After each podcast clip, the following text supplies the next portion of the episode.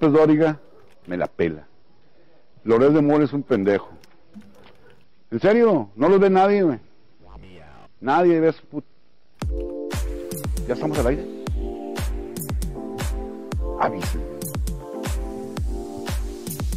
López Dóriga me la Ay, ay, ay, ay, ay, se me puso dos veces, perdón, muy buenas noches. ¿Cómo están, amigos? nombre! ¿Cómo están, amigos? Buenas noches. Bienvenidos a un episodio más de Zombie Cats. Y es nuestro episodio número 7. Y bueno, pues yo estoy acompañada siempre de mi queridísimo Neoka. La cámara está allá. Ahí vemos Pero, a- pero estoy viendo el stream. Ah, bueno, bueno. Estoy Tenemos sí también se a mi querido Panda. ¿Cómo estás? Muy buenas noches. Fue censurado esto, no oí lo que dijeron, así que súper. Sí, yo también, yo- a mi querido. y- ah, ¿Quién Dije- será el querido? Neoka, Sí, dije Neoka. ¿Se- se- ¿No se escuchó? odiado? No nos escuchó, entonces sí, Se nos cortó tantito, pero está bien. Ah, Espero que haya sido nada más en, en, en Discord y no en la transmisión, pero... Pero ¿quién fue el querido? Neoka. Ah, ese no. Ay, ya nos habíamos emocionado. Dije Neoka, Ay, dije ¿qué Neoka. pasó? Por eso hizo así. ya no quiero nada, ya me voy. Ya, ya, ya vámonos. Vámonos, Ya, panda. Sí, aquí no nos quieren. Vamos, chala.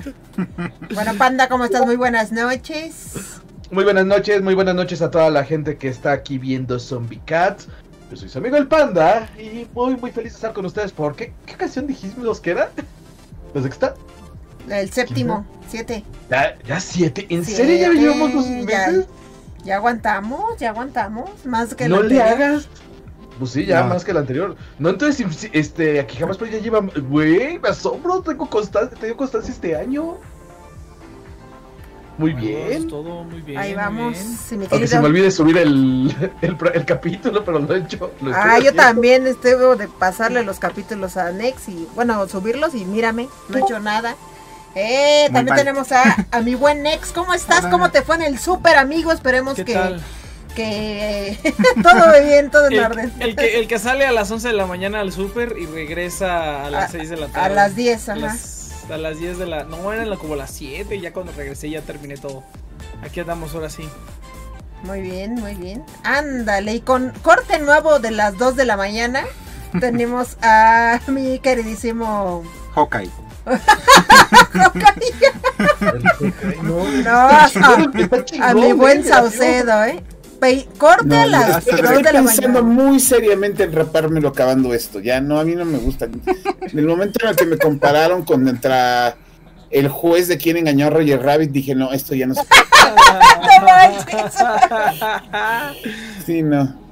Pero bueno, señores, ¿cómo están? Muy buenas noches. ¿Cómo está? Muy bien, muy bien. Ya en el chat tenemos a Miguel Velázquez, a Orchida, que escribió dos veces. Muchas gracias, muchas gracias. Eh, Bienvenidos. Pues estamos muy bien, estamos muy contentos ya en el episodio 7 de Zombie Cats para seguir hablando de la cultura pop y las friqueses que tanto nos gustan a todos. En la anterior versión llegamos al capítulo 20. Oh, miren, en la, en la, en la, en la anterior La de que hicimos de. Aniface, 20 Yo me capítulos que eran hicimos, como ¿eh? 4. Yo, me Yo acordaba que eran también. como 4 meses, algo así. Pero bueno, y después, por ahí, vuela. menos. El chiste es llegar a los 100. es- ese que escuchan es Kira y el Ryuk también por ahí anda ladrando. Pero bueno, Pues sí, el chiste es llegar a, lo- a los 100, pasando los 100 ya todo más fluido. ¿no? pasando los Y 100. vamos a hacer placas así como que en el teatro. Ah, ¿no? estaría padre, ¿no? Es que cuenta la leyenda que es la No, maldición de los podcasts. que yo, fíjate que con, con- con uno de los programas ya el siguiente año cumplo 10 años. 10 años desde que se inició el canal hasta que hasta el día de hoy. Órale. Toda la evolución, ya, ya van a ser 10 años. Dije, no mames, estoy un viejo, qué. Súper bien. Pues, Animábamos en Flash. en Sí, no Flash. mames, editaba yo ahí en Audacity. No, no manches. Así pasa, amigos, así pasa la vida. Pero bueno, pues este. Hoy, hoy vamos a hablar sobre películas basadas en videojuegos. Tema cortesía de nuestro amigo Saucedo. Lo que pasa es que, fíjate que yo siempre que agarro ese tema y platico ese tema, todo el mundo se va por los lugares comunes, por las tres que todo el mundo ubica, que ya tienen Claro. más de 30 años, Sí, que son las de Mortal Kombat, la de Street Fighter y la de la de Super Mario Bros. Mario que todo el mundo dice que es la, ma- la peorcita cuando en realidad no es cierto. Este, y, y pues los de Resident Evil de cajón, porque los de Resident Evil que, pues, que son eh, que se dividen en dos vertientes, las animadas de, por computadora que son canónicas y las que hicieron este Mira Jovovich para cine y que las y que las dos vertientes son igual de malas, pero bueno, ese es otro tema. Este, pero hay muchísimas que la gente no ha visto, no ubica o simple y sencillamente como que no tienen la conciencia que están basadas en un videojuego. Ajá. Este, y, y pues yo siento que también hay que hablar de esas, porque luego este que terminan quedando en el olvido, tanto películas como esta serie, este tipo de series. Pero pues tienen Pues- que recomendarse, digo, la, la, la salió este dentro de las series animadas salió una bajada, este, que ahorita también quedó de moda gracias a Netflix, salió una basada en Dragon Age, que creo que le interesó a dos personas. Ajá. Pues vamos, No, entonces, ¿quieren entrar ya de lleno? Las de Devil May? Cry.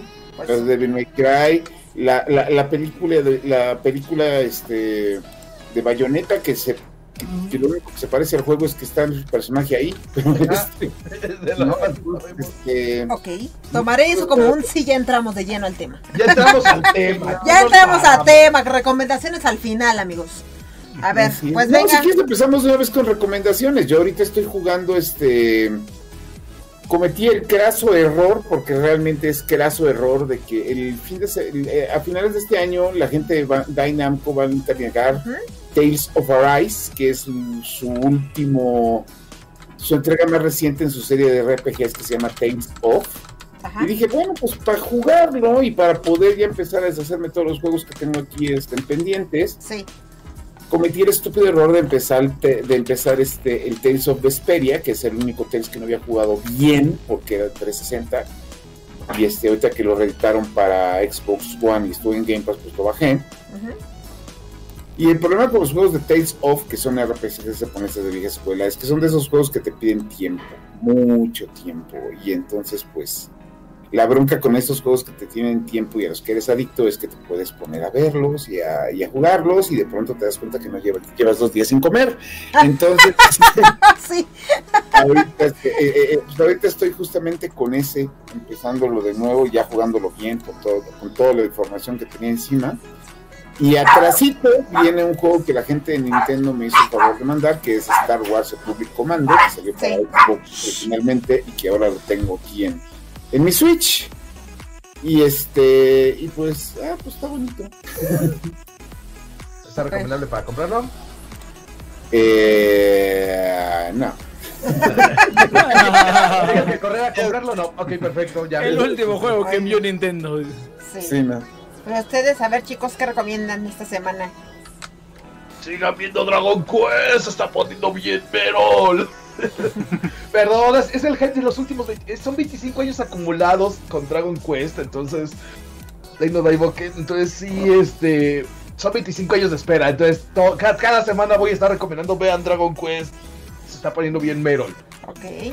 Sobre todo porque estamos ya en la parte en la que ya no hay pelea con Nostalfangs y esas cosas horribles de Ay, es que la animación en los 90. Nada, ya ahorita todo es nuevo en, Ya, cuestión de animación. Sí, sí, sí. Los Oye, que leímos, leímos el manga 25. en su momento, pues ya sabemos qué onda. Y sí estamos así de ¡guau! Pero, a ver, espérame, ¿le- le- ¿son 25 años de la serie animada o de la saga? No, lo que pasa yo- es que la serie original, la de los noventas, corta por Ah, ahí. o de sea, los de la- cómics. lo que pasa es que a mí me dices Dragon Quest y yo me voy a los videojuegos. No. Sí, te vas a los videojuegos. No, es una. sa- Un... Fue una que tiene eh, serie historia que sacaron los alumnos de Toriyama, Ajá, que salió en formato manga. ajá. Una historia que un personaje llamado Ah, Dai. las aventuras de Fly, sí, Ajá, ya. los otros de Fly. Háblale en español al muchacho. Sí, No, pero, de todas maneras no las vi, no te preocupes. y, y- y se acaba a la altura del tomo 11 más o menos del manga, que estamos hablando del primer tercio realmente de la historia.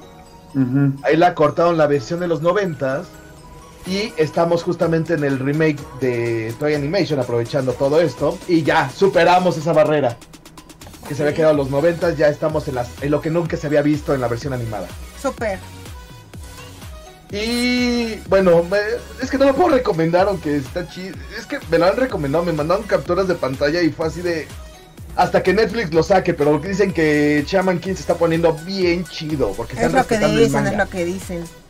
Dicen que van pegadito al manga, a diferencia del anime de los 2000 que se, se habían ido muy a lo familiar, muy a lo friendly, muy a lo vamos a hacerlo divertido. No, aquí están juntito al manga y sí está más oscuro que la versión anterior. Entonces sí, Shaman Pues a ver, está. ¿te parece chamaquín es bueno? El chamaquín yo le decía. ¿Y tú, Nex, qué tienes de recomendación esta semana? Fíjate que tengo la película de, de Ants. La ¿Ants? ¿Las de hormiguitas? La de, la de hormiguitas, ah, hormiguitas en español, pero Sí, es Ants, Ants. Ants con Z en inglés. No, La de Woody inglés. Allen y Sylvester Stallone. Sí, Sí. no manches, yo no la vi, yo no la había visto, la vi esta semana y Ajá. no la había visto eh, nunca en inglés, siempre la había visto yo en latino. Está, está muy bonito el, el- el- la- la- el doblaje, pero ay, el inglés que qué super cast que tiene, Christopher Walken, eh, Sharon Stone, Sylvester Stallone, está, está Jennifer López, es Jennifer López me parece, es, es la voz de, Sí. de la de la azteca esta.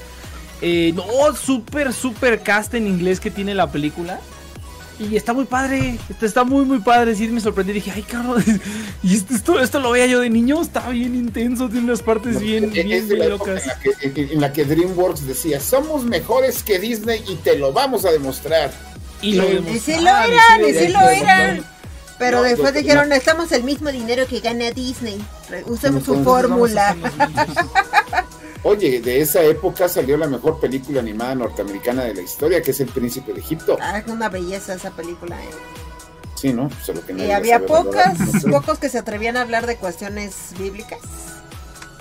Pero está muy buena, Príncipe de Egipto. La animación es una Y joya. Hormiguitas es grande, porque decían, no, es una copia de bichos, ¿cuál? Nada que ver, no, nada que ver. Nada que ver.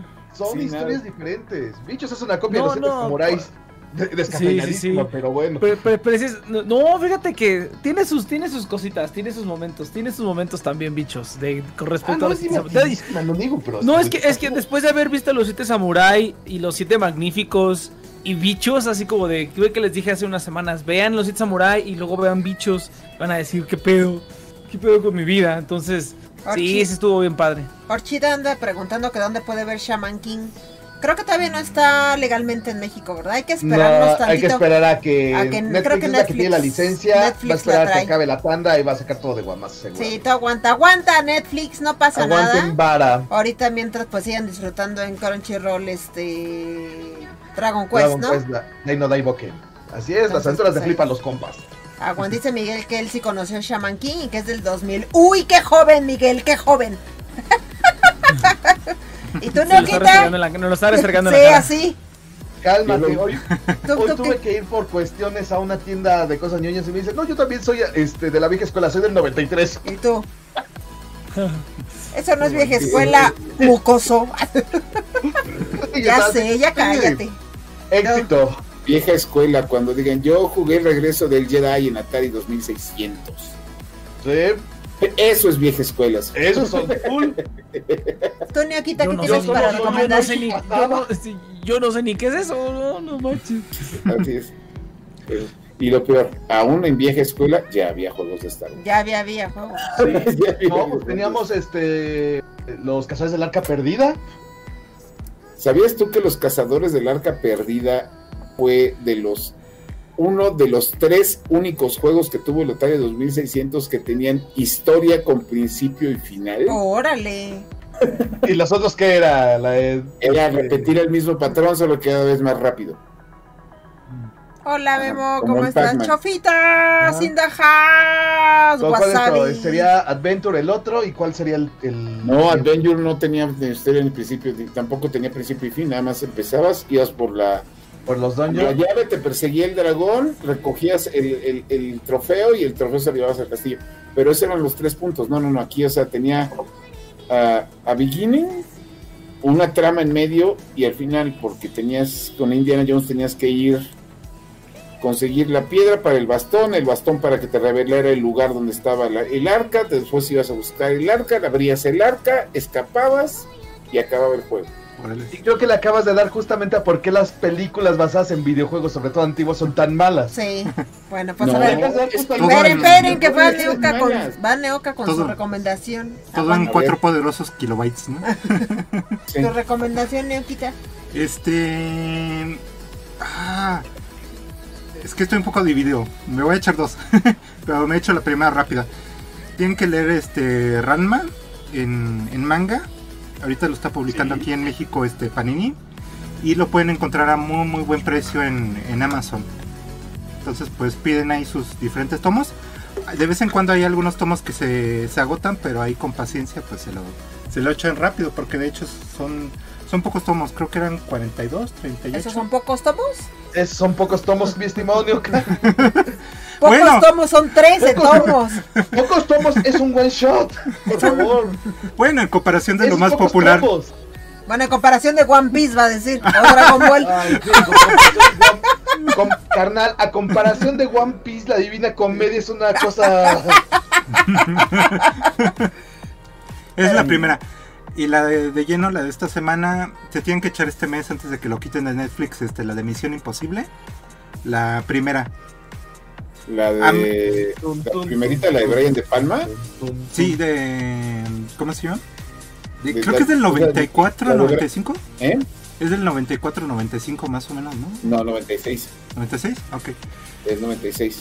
Y la segunda salió que creo que hasta el 2000, ¿no? Sí, se tardaron un No, salió en el 98, que fue la que dirigió John Woo. Ah, que sí, es cierto, porque fue con el auge de Limp Bizkit, que echaron el Ajá. tema principal, sí. La primera Sí, vale donde- Y ahí muchísimo la pena. me dijeron que todas las películas de John Woo hay forzosamente una escena donde salen palomas volando mientras están peleando los protagonistas. Sí, Justamente esa película donde dices, no, Tom Cruise aquí ya se perdió todo el respeto". Afortunadamente J.J. Abrams lo, lo- lo- lo trajo a la tierra para la tercera y después Brad Bird hizo una maravilla con la cuarta porque es una película de acción hecha con la sensibilidad de un director de animación. Entonces avienta unos gags con Simon Pegg, pero maravillosos. Muy bien. Ya después la quinta y la sexta le lleva, creo que, creo que son el mismo director. No me acuerdo su nombre. Sí, es Christopher McQuire. Es de- Ah, sí, es un- eh, eh, él, él hizo un logro. De hecho, el- la penúltima, la, la de Rogue Nation, donde Tom Cruise, ya ven que el, el señor tiene el mal gusto de, de hacer todos sus stunts y presumirlo. sí, sí, sí, sí. Se avienta una de que se cuelga de un avión. entonces- Ah, es clasiquísima esa. De casi se mata el muchacho, pero bueno. Ajá. De hecho, esa película creo que es la quinta de Misión Imposible. Está, es de todas las películas que ha sacado ahorita la que más cercana está a una película de James Bond de los años 60. Órale. En todo lo que es diseño de producción. Sí, me gustó muchísimo eso. Wow, creo que voy a Pues- tener que rever todo Sí. el universo de Sí, Misión ahor- Imposible. ahorita que está en son muy buenas, o sea, exceptuando la segunda, la de John Woo, que sí llega un momento en que pasa de, de- de la acción, este, y de la, de la increíble al realmente, güey, no mames. Este, Me encanta Ajá. ese parámetro. Acción Sí. increíble al güey, no mames. Tenemos nueva gráfica. Sí, sí, sí, sí, sí. no, no, no, es que pues es que estás, estás teniendo, tu- tuviste a Anthony Hopkins en otro de sus legendarios papeles de Estoy aquí por mi cheque, este, en donde el aquí que el señor le dijo, esto es misión imposible, no misión difícil. Sí, sí, sí. y le da una cachetada al otro güey. O sea, eh, o sea, llega un momento en esa película que dices, güey, no, no, no, no. Las dos es muy mala. Las, de las seis misiones que están haciendo, ¿es cinco o seis? creo que sí, Sí, seis. bueno, de todas las que hay hasta ahorita, la más malona es la segunda. Está bien. Pues yo, Ok, entonces voy a ver la 1 y me, seguir- me saltaré la 2 y me seguiré para adelante. con lo demás. Más para rematar, la primera tiene su extraño encar- encanto, no sé si la nostalgia, Pero si se la vuelven a echar ahorita con los est- estándares actuales, sí está un poquito dominguera, un poquito más tranquila. Va más hacia el lado de la historia que de la acción. Entonces, si se echan las últimas de Misión Imposible, pues es mil veces más acción, pero esta sí tiene su, su encanto y sobre todo las escenas icónicas, tiene su, su feeling. No, pues si la- es lo que quería Brian De Palma. Brian De Palma no quería una, una película de acción, quería una película de intriga. Y justamente, y, y- y- y le metió estos sus dos datos. El primero, agarró, actorazos y actrices grandes para meterlas este, en papelitos chiquitos donde los matan Sí. al principio. Este, se centró más en la trama, más... es- ah, De hecho, el cambio de fórmula fue tan grande que Brian De Palma le dijo a los dueños de la licencia, ni me vayan a chingar con que quieran el programa de televisión. güey, no Sí, veo". sí, sí. Ahí el soundtrack es buenísimo. Ah, Lo hicieron Larry Mullen y los de YouTube, que no son Bono y The Edge, lo hicieron. El tema principal fue un remix, creo que de Moby. No, el. No, no, Moby De no Misión hecho Imposible. No, el remix, el único remix que ha hecho Moby de películas de espionaje lo hizo para James Bond, para la de Mañana Nunca Muere. El tema de Misión Imposible es un remix hecho por Larry Mullen y el otro güey de YouTube, que no es Bono di- ni The Edge. Y Neoka ya está googleando, ¿eh? No te cree. bueno, en lo que Neoka No, googlea, No, hombre de poca fe. el tema principal. de poca fe. El tema No, es principal. que en esa época los de YouTube se dividieron en dos. Larry Mullen y el otro güey hicieron la música para Misión Imposible junto con eh, basándose y junto con Danny Elfman, este y mientras tanto este ay no me acuerdo el compositor este francés hizo la música para GoldenEye, la de la, la pena de Pierce Brosnan con James Bond y el tema de James Bond de, de GoldenEye lo escribieron Bono y The Edge ok. para Tina Turner. ¿Ya puedo dar mi recomendación? ¿Ya puedo hablar? Está bien, está bien. De hecho, yo quiero retomar la recomendación que había hecho Saucedo la semana pasada porque tuvimos ya la oportunidad de ver la película de los Mitchells contra las máquinas. ¡Qué joya de película animada, amigos! El mensaje, el estilo de animación múltiple, la manera hiperactiva de todos los personajes, toda la historia, todo lo que se centra en lo que es una cuestión de una familia mm, un tanto rara, por así llamarlo, cada quien con su propio estilo, vale cada maldito segundo esa película. De verdad tú la ves y no le das un peso, pero, o sea, cautivó a Saucedo, amigos. Mira, te voy a poner el ejemplo más claro de la genialidad de esa película está aquí. Es una familia de cuatro que tienen de mascota un pinche pug.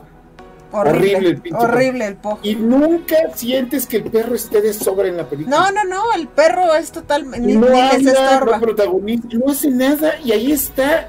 Y no sobra. Es como cuando ves de Chicken Little el, pececito este que no habla. Es fuera del agua. Ah, Sino, o sea, son increíblemente grandes personajes y no hacen nada, ni siquiera hablan. Sí, no, y a- lo terminas amando al pinche Pug feo. Está muy bonita, está en Netflix, es exclusiva, de hecho fue es de ellos y la estrenaron la semana pasada, así El que 30 de abril. denle El único, ajá, el denle. único peor de esa película es el villano, que afortunadamente casi ni sale. casi no ah, sale, muy bien. pero Ay. pero a mí me gustó mucho. Es- Está, es muy familiar también, de verdad, véanla, esa sí es para toda la familia. Los Y nosotros la vimos en inglés y está está está increíble. Hay que la quiero volver a ver ahora con doblaje para Lo único es el niño, ¿eh? Yo ya la vi en inglés y en español, el doblaje es bueno. Y mira que yo no soy fan del doblaje. Lo único es el niño. La voz del niño en inglés está como En que- inglés habla como señor el niño. Ah, pues ese, ese es el chiste, esa es la voz de un puberto gringo, acuérdate. Parecen morritos, pero tienen voz de Darth Vader. Entonces, Pero bueno, ahora sí, amigos, ahora sí ya está, ya los veo ya habidos, la gente del chat que ya quiere hablar del tema de películas de animación, ya anda poniendo ahí sus propuestas. Chofas anda en el chat. Anda chofitas aquí, chofitas in the house desde Kioto, Japón. Está Memo, ¡Ay! El lunes japonés. el lunes japonés, está Memo Didier o cómo estás. Dice Jesús que si algún día vamos a invitar a Densha a los directos. ¿Tú conoces a Densha? ¿A Denchu? Densha, Densha, te puso Densha. Densho Toko. A, Den- a Densha Otoko. ¿Tocó? Pues mira, la serie sí me gustó mucho. no, este. A Densha sí lo conoces. Dencho lo conozco, pero no, no Pero tenía un contacto en Densha, mucho tiempo. no. Pero estaría luego bien este invitar otros amiguitos. Uno, uno puros invitados así cada semana, así. Para la, para la próxima vuelta de Super de, Ajá. de Next. de NXT. Está Ochira no. que dice que él quiere los mangas de Akira. Ah, estaría padre los mangas de Akira. ¿Esos se pueden conseguir aquí en México? No, no Sí. ¿Los Akira? los Sí. mangas sí. Sí, sí, sí, A ver. sí, sí. Creo que Panini sacó ma- están en 1800 pesos. Órale. De pasta dura. Se- están cariñosos, pero sí se ven de buena calidad, ¿no? Ah, dice No, está, Chofitas que está está en Osaka. edición, yo ya la tengo. ¿Está en Osaka, Chofas? ¿No estaba en Kioto? ¿No estabas en Kioto, Chofas? Ya dijo que estaba en Osaka, ¿qué Oh, acabas bueno. de leer? ¿Qué, pero qué acabas de leer? Igual razón. se fue de pinta y ya, la, ya lo estamos exhibiendo. Es como un de Tizayuca Pachuca. O sea, son- Sí, es como Bueno, que está- Kyoto, Osaka es como que como Osaka, un Oaxaca. Querétaro. es, es como sí, es, es como el centro y satélite y satélite ahí Ok, está. ok, está Ahí bien. está. Es como si yo fuera a ver a Saucedo ahorita, así. Dice Memo que, sí, que hablando con el tren balazo es es cinco minutos. La. Sí, Es que de una, de- ¿te acuerdas ahí el Les, les voy a no- contar una No, historia fuera. antes de No, entrar. no te eches toda la Sí, historia, sí, nada sí, más no. di el tiempo. No, voy a contar la historia porque tú estás volteándome a ver raro. No, Yo le dije, eh, nos- Neo que yo estábamos en Osaka. No, estábamos en Kioto, fuimos a visitar a Chofas, pero nos corrieron muy temprano del hostal. Entonces no sabíamos qué hacer con nuestros maletones y nuestro siguiente destino era irnos a, Pues por a otra Osaka. no huyas, cobarde. Y yo le dije, oye Neoka, vamos a dejar las cosas a Osaka y regresamos y nos vamos con Chofas. Me hizo berrinche. Que no, que cómo nos íbamos a ir y regresar. Y es que según yo no está lejos, es que está como a dos horas. Que mía, mía, mía, mía, mía. El caso es que no, no logramos dejar las maletas en ningún lado. Ya no pudimos ponernos de acuerdo con la pobre Chofas. Y pues al final nos dio la tarde, se nos fue el día. Y dicen, no, pues ya vámonos a Osaka. ¿Saben cuánto tiempo hicimos a Osaka en el tren bala? Mm. 10 minutos. Como 10 minutos. 10 minutos. Si nos hubiéramos ido desde la... Y dice que me dijo, cuando yo le dije, vámonos a dejar las maletas al hostal y nos regresamos. Ah, pero el señorito no quiso. Me hizo berrinche. Y perdimos un día de ver a, Creo, a Chofitas. creo que te, creo que te tardas más esperando el tren que lo que llegaste de Kyoto a Sí, sí, en el sí. tren bala. El Totalmente. tren normal es como media hora, 40 minutos. No, en, en hola, ¿de tren qué estamos hablando? Pero bueno, amigos, Mira, ahora eh, sí. eh, es la, la única vez en mi vida que fui a Londres, Ajá. que me recogieron en el aeropuerto un, un- un- un taxi, me dijo que lo disculpara, que había mucho tráfico y que nos íbamos a tardar en llegar al, al- al hotel. Y le dije, no manches, pues ¿cuánto nos vamos a tardar? Me di, así le digo, no, pues creo que van a ser como 15 minutos. ¿Y tú? De- Seas mamón. Y tú así como de, no, no, ¿cómo crees? Le has dicho eso. es- Cancélalo. Ya no quiero. Vengo No, de la. Ciudad de taxista, 15 fui minutos, criado en el tráfico. Sí, bueno, pues 15 ahora minutos sí. es unida al Oxxo. Entremos de lleno a películas de videojuegos, ahora sí. Ahorita que estabas mencionando, Saucedo, eh, la película de, de GoldenEye, ¿hubo un juego de 64 de GoldenEye? ¿Ese Ay, sería sí. basado o es al revés, es basado en películas? No, pues, GoldenEye salió des- mucho tiempo después de la película. Por alguna extraña razón la gente Sí, dice que es Chofitas, una fue por eso. Y es de estos, como y eran los juegos de Nintendo 64 que, ven- que envejecieron, pero... Así Como que, nosotros, ¿eh? como nosotros, así O sea, de Pero que- sí, así. los no pasaron- Envejecieron mal. No, no, no, no, la frase ¿Ah, no es... bien? los- la frase es... Con los gracia. años no, los años, los años no pasaron por él, se le quedaron encima. Entonces, este, este, si no, GoldenEye es, digo, es James Bond, este, en su momento sí fue muy gran juego, pero no, realmente no siento que sea muy bueno. Y ahorita que, que lo he vuelto a ver, dices, no, Sí, pues, está para llorar, ¿no? sí está pasando mucho el tiempo. El mejor videojuego de James Bond a la fecha es este. Yo me atrevería a decir que es de Rusia con amor, que es un juego de Electronic Arts, donde que fue la última vez que Sean Connery interpretó a James Bond, porque los de Electronic Arts fueron con su chequezote a decirle, señor, queremos que grabe. Entonces, este, pero hasta ahí. ¿No? Que, pero no, de películas basadas en videojuegos, bueno, pues todo el mundo lo sabe. La historia comenzó como comenzó la historia de los videojuegos comerciales en el mundo con Super Mario Bros. Sí. Super Mario Bros., que fue una película dirigida por el mismo equipo que creó a Max Headroom, que se peleó con todos los directores, productores, escritores, guionistas y todos para sacar un bodrio cyberpunk que cualquier persona que viera la película fuera bueno, oye, ¿qué chingados estaban filmando y por qué los dejaron?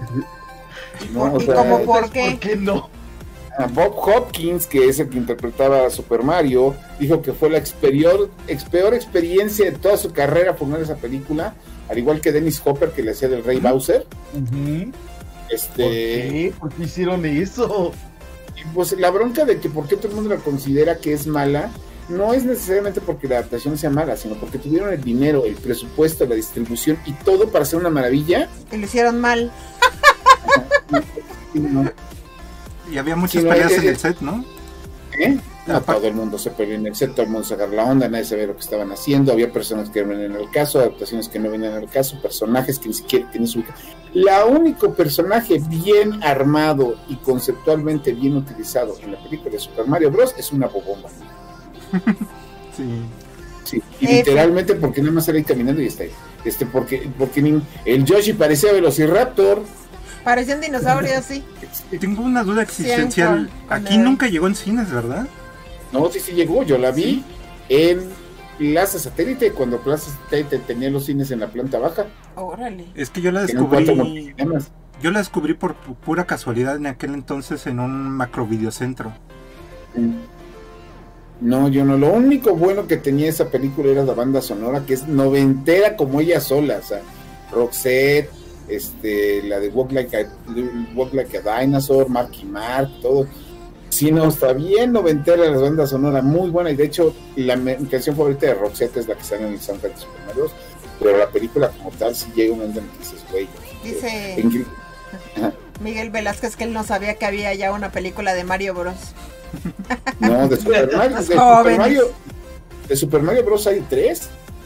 Una live action y dos animadas. Solo Y que ahorita se está animadas haciendo- son, este, No, ahorita estamos Son- hablando de live action, ¿no? De solo sí, Japón, no, ¿no? li- live action este, pues, del Super Mario Bros. hay una, fue Nintendo. Después de esa, y con su éxito, Ajá. llegó este la super magistral producción cinematográfica de Universal conocida como Street Fighter. Que fue la última película de Raúl Julia. Tristemente, Ajá. El protagonista, el protagonismo se lo dan a Juan Claudio. Van Damme como Ajá. ah, que es una policía internacional, pero que trabaja con puro gringo y con autorizaciones gringas. Este, Ryu y Ken lo reducen a dos, este, Traficantes a de armas. a dos- a dos traficantes de armas. Sí, sí, sí, es terrible. Es terrible. Blanca, Hace poco la vimos, Bla- ¿no? ¿O Blanca es una de- anécdota. Ah, un resumen. Blanca es Ellos un son personaje de la, de la telenovela de Serafín. Si no quieren Es- verla, vean a, te lo resumo así nomás. De verdad es una joya su No, no, resumen. no, al contrario, tienen que verla. Es que, eso- es que son películas que sí tienen que ver. no tienes que ver Evolution, Tienen que ver en algún momento de la vida. Les confieso que. Igual como niño, no sé por qué, pero en aquel entonces a mí sí me gustaron mucho las dos, la de Mario y esta. Pero yo creo que es más una cuestión de que como niño eres más impresionable. No sé. Sí, no, no, digo, no, es que la, de- la película de Street Fighter, si ya la ves en el sentido en el que fue filmada, porque mucha gente creyó que íbamos a ver una película seria como el anime, que había salido dos años antes, Ajá. ¿no? Pero no, esta es una película que es parodia de la parodia de la parodia que no se toma en serio en ningún momento. O sea, la- la- la- o sea, cuando ponen a pelear a Zangief y a E Honda sobre un modelo de una ciudad con gritos de Godzilla, dices, güey, no, esto no es posible, nadie puede tomarse en serio esto. O sea, No, cuando el nombre de la ciudad de Bison es Bisonópolis. Ah, sí. ¡Ya! Ay, Los Bison no dólares. los. Bison dólares. Sí. Dice Javier que Sí, Street ¿no? Fighter era divertida, pero nada que ver con la historia del juego. Sí, no, era otra cosa. Puedo contar No, como que una historia el de anime y tenemos las películas animadas japonesas que son otra onda. Sí, no, completamente diferente. Incluso la serie animada que hubo, este, la americana, tampoco, era como que el G.I. Joe, pero de Street Fighter. Ajá. ¿Se acuerdan que a, Ah, a partir de esa película hicieron su propia eh, videojuego tipo Mortal Kombat? Street Fighter, The Movie, The Video Game. La película Ah. tiene escena final. sí, no. No sé si lograron ver el- la escena post créditos, pero. Ah, todos haciendo su pose- sus poses, ¿no? No, no, no, Ajá. ese es el, el final antes de los Este es el créditos. cierre, pero después viene una escena post crédito. Ya cuando este están como Ay. todos destruidos, Mr. Bison ya se sube su mano de que- que sigue vivo, tipo Shredder. Como va a haber una secuela de esto, pero no Sí. Y bendito sea el señor que no. No hubo. Pudo haber No. sido buena. Si le hubieran hecho una secuela, yo siento que ya pudieron Esta haber. película, haz de cuenta, esa película con esa sensibilidad y esa intención de autoparodia y todo, dirigida ahorita, el día de hoy, por James Gunn, sería una obra de arte. Sí. O sea, sería increíblemente buena si la tomara James Gunn. De esa película, lo único que sobrevive, que es una de las grandes frases en la historia del cine, es para ti, cuando James Bo- cuando M. Bison llegó a tu vida, destruyó tu familia, mató a sus familias, así que yo cambié completamente tu vida. Para mí fue un Marte. Mí Cuando se está enfrentando con Chun-Li. Ajá. En- en- en- es una gran, esa sí es una gran escena, pero no, no es verdad. Después de esa vino la tercera, que fue del videojuego más polémico durante la década de los noventas en los Estados Unidos, Sí. que fue la primera y la maravillosa y la influyente entrega de Mortal Kombat. Qué recuerdo. Porque será mala, será ridícula, será cursi, pero pues igual para lo que era y en su momento, no solo fue un gran logro, sino que además la banda sonora, la- el tema Sí. de Mortal Kombat saltó de esa película a A la todo. cultura pop y se hizo parte de eventos deportivos, Sí, es una de retos entre cuates, de, de- de pasarelas, de convenciones. ¿De qué año es esa? Son para buscarla porque Es antes 90 estamos. la, la primera de Mortal Kombat es del 95. 95, sí. Ese sí, para que veas, ese sí, le- ese es un recuerdo bello de esa película, bien impresionante. La Sí, no, la, la, la música. Pero de Mortal Kombat yo la amaba. El álbum está buenísimo. Porque aparte muy, tenía muy buena. 10 años. ¿sabes? Digo, Squintle impresionante de 10 años. Pero es que también los squinkles de 10 años estábamos traumados con el juego porque era ultra violento. Y En nadie, y, na- para y nadie, y nadie nos detenía. O sea, Ni siquiera la RBC. No, ni no, no, no, el no. código Nintendo de ponerle. entonces cuando sa- aparte pues salió esto y pues tú como niño fan de eso, tú quieres ir a ver esa misma violencia al cine. Y no la había, pero además, uno, la, is- la ESRB, la- el sistema de clasificación de Estados Unidos de videojuegos, no existiría de no ser por Mortal Kombat. ¿Sí? Sí, fue, Muy fue parte vital. O en el tercero, cuando ya está bien establecido. Sí, ¿no? De hecho, eh, por culpa de Mortal Kombat y. Sega. Porque Nintendo en esa época no se quería meter en ese pedo. Y Sega, Puso para doblar las manos, digo, no, no, no, sí, yo te echo la mano. Y se metieron de ahí, de nació la, la- nació la ESA y el ESRB. Pero ese es otro tema. Una. La primera película de Mortal Kombat fue, y tenía sus, desde sus easter eggs, y, y- y a mí yo me acuerdo cuando la vi la primera vez, cuando salía este Scorpion y se le abría la mano y salía el chiquito, y después, o, o, o, o- o Sub-Zero, este, todo bastante interesante, pero estaba... eh, ahorita la ves y dices que pinche bollo, pero en ese momento era... Sí, sí, bueno. sí. Ahorita la ves y dices, ¿qué es esto, no? De todo. También, si no, si no quieren verla, también te lo resumo, ya la tienen. No, sí, sí, ahorita la ves y sigue teniendo su encanto, ¿eh? No te creas. Sí, yo también la volví a Ya. ver como hace medio año y también sí me. Y a diferencia de la que salió este año, está mejor actuada mejor escrita. Pero no nos vamos a meter en ese tema todavía. Este, no, pero y, y eso es con la primera. La, la segunda sí ya. Muy mala. Ya, esa, esa. Yo fui con una amiga a verla al cine Mm. porque estuve. de que Porque ya no salen ni los protagonistas anteriores. No. Está rarísima, está rarísima. Sale. Sí, yo, yo, yo- Pequeña esa película, lo que, de esa película lo que más me acuerdo es que salí del cine y le dije a esta Nuria, perdón. Sí. No te diría, me hubiera agarrado otra cosa. Es que cambiaron a los actores protagónicos, cambiaron incluso la escena final de, bueno, ya se los spoilé, pero Tiene mucha comedia involuntaria. Salió. A Sí. ver, por favor. Si lo ves con onda de 23 divertirte, sí. ya no bueno, si ya, ya no aplica el spoiler, pero qué tal si alguien quiere verla. Pues es Mortal Kombat. Alguien va a morirse y alguien no, punto final. Van a, pele- a pelear de forma mortal. Ya. Sí. de forma de morir, muy bien. Está Y bien. ya de- después de eso vino lo que vendría siendo de esa primera etapa de producción de películas basadas en, en videojuegos, la que sería no necesariamente la última, pero de todas las que se produjeron en esa época, la que mejor se conoció, que fue Double, Double Dragon, Doble Dragón, que digamos que era la versión mala de las versiones malas de la versión mala de Mortal Kombat Sí. que eran los hermanos este, Lee, que eran hermanos, aunque uno era americano y el otro era asiático, eran gemelos, ¿cómo pueden ser? ¿Cómo pasó? La Que estaban peleando contra el güey que le hizo del T-1000 en Terminator 2, que ahora traía su flequito güerito, por un medallón que le iba a dar el poder de control de las sombras y que iba a controlar al mundo y que todo lo cuando hay un video muy bueno en YouTube de Did You Know Gaming que te habla de la historia de Double Dragon, donde el creador de Double Dragon te dice que cuando salió la película él no estaba enterado ¿Qué? ¿Cómo? ¿Cómo demonios? y supo que iban a hacer la película, no tuvo nada que ver con eso y que se lavaba las manos de la porquería esa. La cinta, lo único, la- yo la vi, do- la, la he visto dos veces, dos, sí, creo que dos veces, y de lo único que realmente me acuerdo que tuviera que ver con la película, aparte de los personajes y que la bobo era un monstruo deforme, era que estos dos güeyes se aventaban la, la, la patada voladora doble, y ya, hasta ahí. El único fanservice de la película. Le ¿no? hicieron un montón de publicidad. Eso sí me acuerdo. Le hicieron un marketing que no le... me- O sea, todo el dinero que debieron meterle a la película se fue a la invirtieron a publicidad. la publicidad. Sí. Qué triste. No tenemos guion, tenemos publicidad. ¿Por qué no?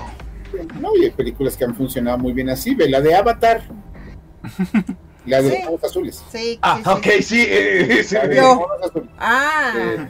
no he visto esa. sí, la de Cameron. Este, no, entonces ahí está. Y después de ahí vino como que un tiempo de sequía. Y después quisieron, con la llegada de PlayStation 2 y el auge del PC Gaming, las, este, Hollywood quiso retomar de nuevo todos los conceptos de, de- de historias de videojuegos. Y vinieron otras tres que la gente ignora todavía de manera olímpica. La primera, y creo que la única popular, que todo el mundo dice que es mala, pero yo la he visto un par de veces y no se me hace mala Que es este la de Prince of Persia con este creo que es Ryan Gosling no no no es Ryan Gosling es Pues es este es es Jack- que Gyllenhaal. le hace- creo que le hace misterio ¿cómo se llama? Jack Gyllenhaal. Jack Jake Gyllenhaal. Gyllenhaal que le hace como el príncipe de Persia y el güey que le hizo de Gandhi que tampoco me acuerdo cómo se llama que es el el, el malvado que tiene la, la- las arenas del tiempo y el todavía tiene la daga y está muy bueno, incluso tiene escenas donde este cuate lo pueden asaltar como si fuera en el juego y todo eso. Y la trama es bastante buena. A mí no se me hace mala la de la de Prince of Persia. Y es hasta la fecha la única adaptación del videojuego hecha por Disney. Oh. Después de esa viene una donde sale Marky Mark. ¿Cómo se llama Marky Mark? Es Mark Wahlberg. Protagonizó la versión cinematográfica de este Max Payne. Que para quienes no lo sepan, Max Payne es el videojuego cuyo manejo innovador de cámara y movimiento se lo robaron las Wachowski para hacer las películas de Matrix. Sí. Oh. Entre otras muchas otras cosas. entre muchas más, sino no, Matrix se robó 20 mil madres, pero este el concepto del bullet del, la- del bullet cam, de la cámara que utilizan para detener las balas y ver todo por todo, eso nació de, de Max Payne, que la adaptación de los, dos primeros juegos de Max Payne los adaptaron en una sola película que empieza más o menos, de pronto se va al carajo, después ya no sabe lo que te está contando y termina bien. Este, pero es así para que vean, es 100% olvidable, pero olvidable. Yo ni olvidable. siquiera sabía que existía. Yo la vi Sí, y no. me acuerdo de qué iba. Y la tercera es una que todo el mundo ya olvidó, principalmente porque esa franquicia de videojuegos ya también está olvidada, Ok.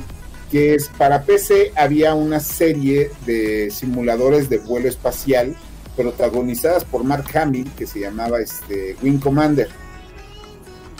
Wing Commander cuando se lo llevaron al cine pusieron a, a, este si ustedes vieron las películas de Scooby-Doo, el que le hacía de Freddy y el que le hacía de Shaggy, Ajá. Eran amigos que salieron durante muchos años en todas las películas que siempre salían en Scream, salieron en muchas. Entonces, en Wing Commander salieron estos dos güeyes y pues era también un simulador. Incluso Mark Hamill sale como la voz de una de las naves. Pero para que vean, esa sí es tan, tan, tan, tan olvidable que yo Sí. me acuerdo que fui a la premier, Y no me dieron de qué es la de prensa, me dieron la camiseta, todavía me queda la gorra, sé perfectamente quiénes salían, de qué videojuegos están basados, pero no me acuerdo de qué se trata. Sí. Así. Así. Ay, Fue un juego muy popular en Estados Unidos, pero aquí nunca. No, nada, pues nada más en Estados Unidos. Y además era 100% PC. Solo hubo una versión para consola y ni me acuerdo también para cuál salió. Nadie le importaba ese juego.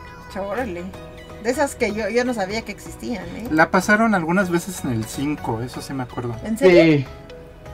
Sí. Órale. películas de cine permanencia voluntaria del Canal 5.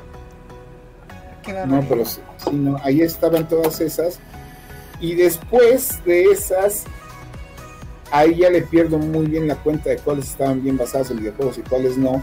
Pero es aquí cuando ya entramos a la era que todo el mundo ubica actualmente, Sí. que es donde ya entran este las películas de este del director de Uwe Boll, director alemán, este, y es cuando este Mila Jovovich y su marido decidieron llevar al cine Resident Evil, La primerita. la primerita, que de La hecho primera es buena.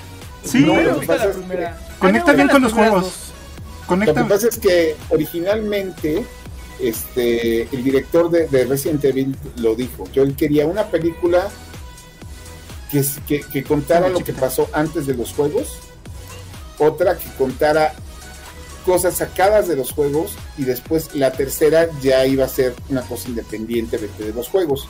No necesariamente están basadas en, lo- en- en las películas, en los videojuegos de Capcom. tal cual, ¿no? hay que tal cual. Hay que aclarar como no sé si lo podemos decir que en Resident Evil hay dos tipos de cine.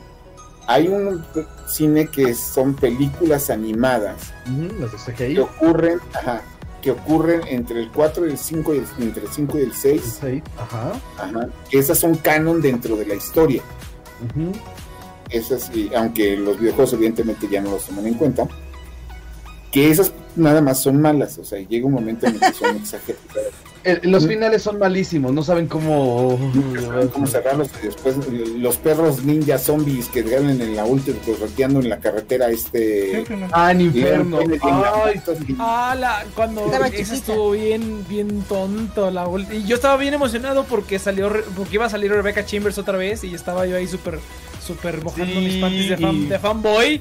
Cuando la vi dije, nada. no mames, no se rifó ni tantito, güey. Nada más Bueno, fue pero- Damsel in Distress y ya. Ver a no. siempre es un agasajo. Sí, güey. La verdad es que es, muy ahí guapa. entran las películas de, de- de- ahí entran los live action de Resident Evil que los live action de Resident Evil es como que el ejemplo perfecto de cómo desperdiciar personajes a lo pendejo Sí. el primero. Porque to- los grandes personajes de toda la serie, llámese Ada Wong, Leon Kennedy, Chris Redfield, este, Claire Redfield, De relleno. este, Jill Valentine. Valentine. Sí, sí, sí. Bueno, Jill Valentine hasta en los videojuegos es el gran ejemplo de cómo desperdiciar un gran personaje. Eh, eh, en las películas salen como que, ah, mira, ahí está. Ajá. Sí, y ya hacer? fin. Pues estar ahí. Ahí es, el, No, es tu ser- fan verse service. bonita, Puro o sea, relleno. No, Es- pero es que, es que la, la uno está padre porque no sale nadie, es nada más sale. Red Sí. Queen No, la y uno ya. es muy- la uno- Es que no los fans, la uno- los la uno fans empezaron a desear a los personajes de Resident. Pues que La dos- les dieron como- les dieron como entonces gusto. Jueguen, entonces jueguen los juegos. Pero, Entonces pues, les hicieron caso. La- la, la, la, la uno tiene eso. La, Este, la 2, El, el- el final de la primera película es muy buena porque empieza donde empieza el, el vide- el segundo videojuego. Cuando Ajá. esta mujer sale del hospital, Sí, sí, es sí. eh, cuadro por cuadro la escena del juego. y se prestaba para la continuación. Resident Evil 2, la película, tiene, es una mezcla del segundo videojuego, del segundo y el dos? tercer videojuego. No, Ajá. Y ahí cometen el craso, obsesivo Es e insultante error de hacer llorar a Nemesis. Ah, Sí, los es que- es que hay que aclararlo. Es-. Estuvo- La dos. Mira, mira. es una Mira, es que consecuencia estoy- de los fanboys que odiaron la primera. Porque justamente, Exactamente, o sea. sí, ese, ese fue el, ya estaba muy eh, empezando a ser fuerte el internet en aquel entonces y de repente tienes una película que quizás no está muy conectada con los videojuegos, pero que sí funciona. Y de repente llegan todos los fanboys, empiezan a quejar, a quejar, a quejar. Y la 2 es un conjunto de memes, es, es un... Es una Sí, colección de... de- Sí, no, de hecho much- mucha gente también se queja mucho, bueno, la, porque yo soy yo soy súper fan de, de Jill Valentine, del Sí. personaje de los juegos. Sí, sí, Under You Realize, o sea, exactamente, no, no se utiliza a partir del tercero ya, o sea, y aparece en el 5 y, y, y no hace nada y es Y- rubia y eso es todo. Y, y un ya. traje así pegado, morado, bien chingón, y ya, no hace nada, ya. es puro fanservice. Cada final verdad, de- Yo qué triste. Si se fijan, cada triste- final de película nunca porque el- conecta con la siguiente película. No, no, no, no, pero mira, es que a, a mucha gente también le, le cagó que Jill Valentine realmente, pues, es este, o sea, como no sé por qué chingado las protagonistas de Resident Evil son como que todas buenas y todo corazón, a pesar de que es un pinche apocalipsis zombie. Eh, Rebecca Chambers, eh, Adam Wong creo que es la única excepción. Rebecca Chambers, pero la- las que más quieren los fanboys, que es Rebecca Chambers y Jill Valentine, esas dos son como, son como una, una monja en medio de un apocalipsis zombie. Entonces, que Pero sexy, sexy. Que pusieron a Jill Valentine como, como una perra, por decirlo así, como una badass, que ni siquiera es badass, simplemente es como que, o sea, sí patea traseros y es como que culerilla, ¿no? Entonces, pero a mucha gente no le gustó eso y le sigue diciendo, no, es que esa no es Jill Valentine, pero tiene sentido, güey. Imagínate Jill Valentine en el contexto de esa película, se vuelve inútil como la, como la del clima que estaba ahí, que no tenía nada que hacer ahí, que no estaba Sí. grabando. Se vuelve, o sea, retrasa la serie. Realmente la, la- la temática que llevaba las películas era así como de vamos a patear traseros y es una película de acción. Y eso es todo. Entonces, eh, pero sí, o sea, es como un, un- un- y el- ah, conforme avanzas, la 5, la 5 de Resident Evil, creo que es la 5, la 4, es una atrocidad, güey. Es Pero como no que Barry Burton, por ¿de ¿qué hace? Oh, no, ¿Cuál? ¿La de los clones? Es la quinta. la de los clones creo que es la quinta. Es- Ah, Es la de los escenarios de vámonos a entrenar a mi a la, la mezcla de los hombres X. La de... Sí, no las- mames, así como de, ¿cómo, hacemos para, para poner todos los escenarios de los videojuegos y todos los personajes? ¡Clones! What? Hay dos escenas, en el- creo que son en la 3 y en la 5, que pues para mí me rescataron por lo menos un poquito esas películas, porque en la 3 la, hay una escena que copian cuadro por Vegas. cuadro de Resident Evil Code Verónica. Cuando, cuando está Jill, este, cuando está Mira Jovovich se está oyendo de un este, helicóptero que le está baleando en un edificio. Ah, Esa ya, ya está- es el Verónica. Y la primera como que pelea coordinada entre Leon y Ada Wong, la repiten en la película, pero con Mila Jovovich y Ada Wong. También esas son, tomadas, pero fuera de ahí ya no hay nada realmente. Ya para la sexta película ya es Ya los su- perdimos, ya. no mames, lo que sea. Avientan el libreto y a ver qué sale. Echa palabras. Literal. Únicamente, ahorita, ahorita lo que estabas platicando me recordó, si ustedes tienen ahí, terminando este, este, este, este podcast, váyanse por favor a buscar en YouTube a Candy Candy en Silent Hill. Bueno, es animación que en mi vida me, había- me di- me dio muchísima risa esa, esa animación. Y eso nos lleva a lo que yo podría considerar como la primera buena adaptación de un videojuego al cine, porque está tan clavada que incluso tampoco le entiendes a la película, que es la primera película de Silent Hill. Ah, La buena. primera película de Silent Muy buena. Hill, conceptualmente, en diseño de producción, dirección de arte y fotografía y montaje, Música, todo.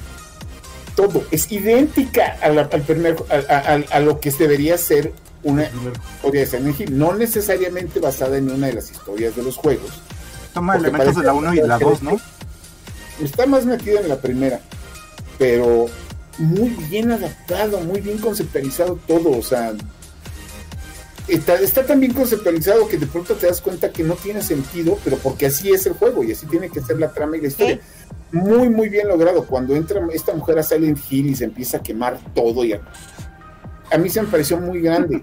De ahí que la segunda parte se me ha hecho muy mala, porque la segunda parte, este, la quisieron basar en Silent Hill 3, pero metieron al chavito este de, de Game of Thrones, ¿cómo se llama? Kirk. Ah, Bueno, el que, el que era el lobo, ¿no? Ajá. El que se, el que se acostó con su tía, punto. Este, vámonos con esta referencia. Sí. Entonces, y termina siendo, un- el, el final de esa película termina siendo una pelea entre Hammer, entre el, ¿cómo se llama? El ejecutor grande, el que trae en el head. El El Pyramid Pyramid Head.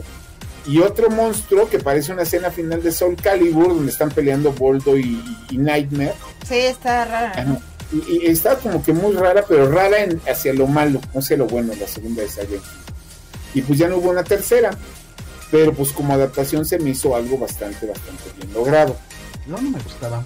Sí, la, La uno es muy Sí, buena. sale, Silent sale que la primera es buena. Incluso como película de terror, entra bien en el género, ¿eh? La segunda es un poco rebuscada, pero tiene ahí sus elementos que si eres fanboy de, de Silent Hill, Es pues que tiene mucho fanservice, pero pues es lo mismo que repetimos con Resident. Te están metiendo personajes y cosas para que el fe- fan esté tranquilo porque ya se quejaba la gente en internet. En cambio, si quieren una película hecha de fans para fans y que chingue a su madre el resto, Ajá. está Warcraft. Ah, Warcraft, ¿cuál es de las mejores? eh? Muy no, buena, Es que muy buena. Warcraft es muy buena Muy buena. dentro de su género y dentro de su narrativa, porque afortunadamente no se centra en los humanos y los trolls. Este, e incluso en- en- el, trabajo de, de- de CG, se ve que ahí le entró Blizzard. a- a- aquí no me vas a arruinar las cosas. Sí, es vamos una... a- jo- Incluso muy sin buena. conocer el juego, Ajá, no, como es que película es épica que- es muy buena. Es que sí tiene muchas referencias al juego, sí, pero como una película de fantasía y de acción es muy buena. Creo que Mira, cuando a mí me explicaron que la diferenciación entre los techos de la clase alta y la clase baja en la edificación este, de los pueblos para que fueran 100% acordes a lo que se había presentado en los títulos antes, este, estaba perfectamente armado, fue de güey neto. O sea, eso, me estás sí, sí, sí. explicando eso de la película y cómo manejaban los hechizos y todo eso. La película está muy bien, pero el problema de la película es que está tan clavada, pero tan clavada en su universo. Sí, Por algo le dicen de, de, de, de, de World of Exposition, porque durante toda la película te están explicando todo de manera indirecta. Que llega un momento en que te pierdes en la trama, porque no sabes qué chingado está pasando, porque te están explicando por qué chingados las botas son así, o por qué se maneja esto, y de pronto te meten en universos donde tú, y con personajes que tú ya deberías de conocer, al igual que todos los hechizos que estamos sí, no, utilizando. era una película, como dices, para gente que ya sabía que Sí, ese era fue, Warcraft, ese fue el problema. Para mí yo la vi fue como una película genérica, así como, como Discount del Señor de los Anillos. Y no entendí nada, es como que, ah, pues, qué padre, sí, muy bien. El vato verde se peleó contra el humanito. Gato verde. Pícoro contra Goku. Ándale, algo así. Ándale, pudieros intercambiarlos, sí. Te digo, ese es de chingue, ese es de fans para fans y que chingue a su madre. ¿no? Y a ver cómo le hace, no importa si los demás no le demás. Y aquí, hablando ya de Warcraft, nos saltamos una generación de ocho películas que el señor director alemán Uwe Boll Ah, tuvo el gusto de producir con actorazos, en repartazos. no, no, no. Es que es una cosa.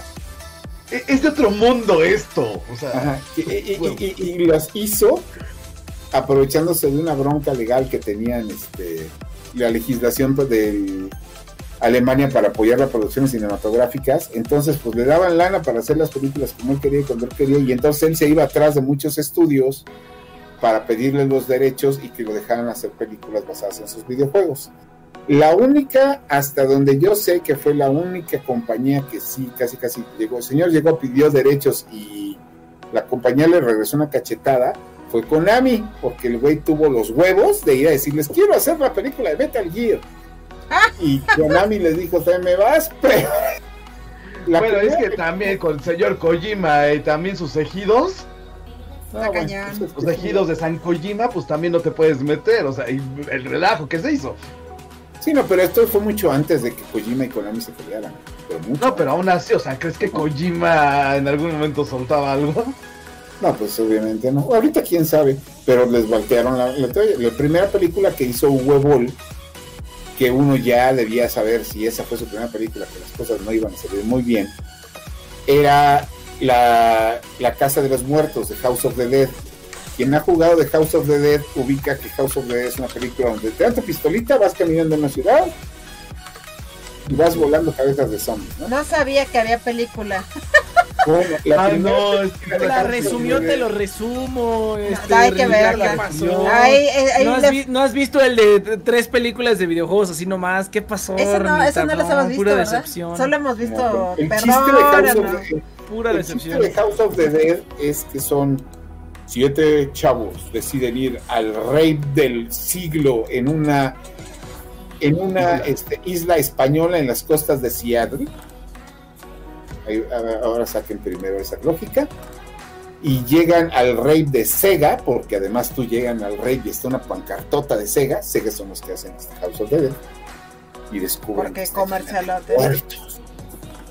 Pero el chiste es que estos muertos corren, saben karate, pueden Cuando estás nadar, dentro de la imagen puedes acercar con, este, estos dan, dan, este, vueltas de carro. acercar con estos dos.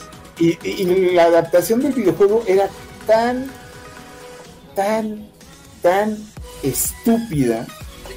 Y, y te duda. Hay una escena donde está el güey pa, pa, pa, pa, pa, disparando, baja el arma, aparece en la pantalla reload, como en el juego.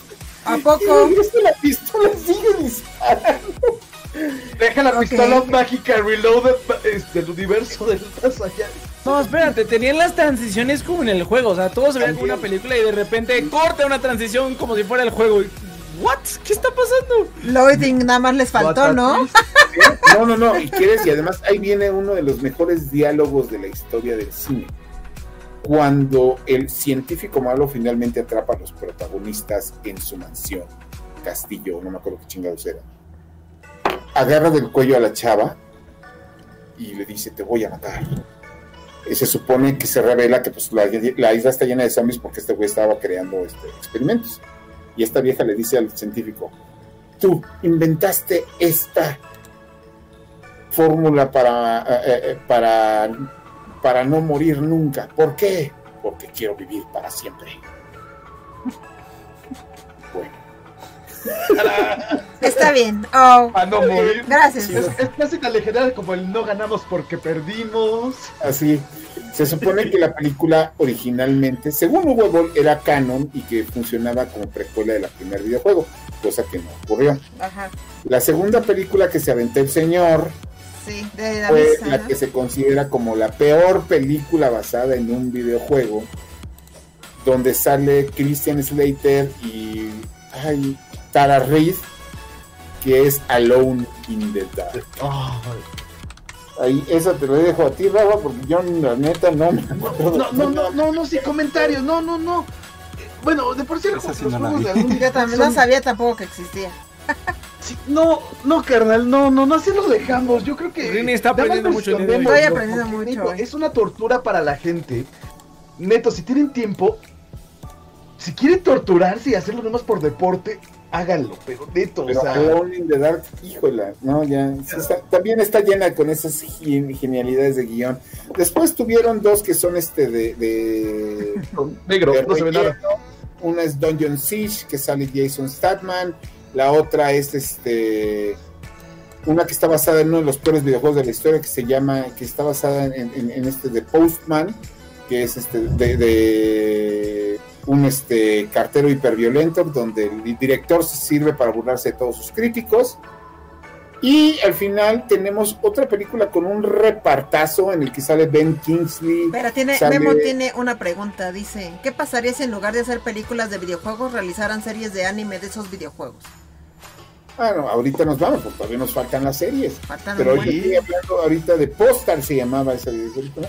Pero después viene otra con Ben Kingsley, ajá, también tiene un repartazo que se llama Blood Rain. Blood Rain, ¿de qué se trata? Es una vampiro, mitad vampiro, mitad humana, que su papá lo mandó matar y este no la mató, entonces ella quiere vengarse de su papá y entonces una pelea entre vampiros en medieval que llegó hasta la tercera parte, en la tercera parte Blood Rain está en el viejo este americano matando nazis. No sabía que había Yo tampoco continuaciones. sabía que... que- La primera sí, pero de las continuaciones no. Bueno, digamos que son tres y cada una es peor que la anterior. Y miren que ya esas son, ya es A la- irse a palabras mayores. Órale. Oye, pues hay, de, como dices, muchas más películas de las que uno piensa basadas en videojuegos. No, no, quieres, ahora, ahora, ya pasamos con las que uno ya sabía que iban a ser malas. Sí. Ahora nos vamos con las películas que incluso la gente que hizo los videojuegos dijo, yo no tuve nada que ver. Con Yo, esto". yo no sé, yo, yo, yo no. A mí nadie me avisó. La primera es una película que yo comenté, ahora que salió Mortal Kombat, saqué las reseñas de todas las películas que había hecho de videojuegos de ese tiempo. Y una que mucha gente no tenía ubicada era la película de King of Fighters. Yo no la tengo No, no las películas animadas. Hay una película asiática con actores este, occidentales de basada en The King of Fighters, donde chino. Rugal es interpretado por Ray Park, el güey que hizo del güey negro rojo de los cuernitos de la Guerra de las Galaxias y que le hizo de Toad en X-Men. Bueno, la primera película de King of Fighters se supone que ponen a Mai Shiranui como una este, policía Sí. que está investigando un torneo ilegal que es tan ilegal y tan secreto que ni siquiera se lleva a cabo en esta dimensión.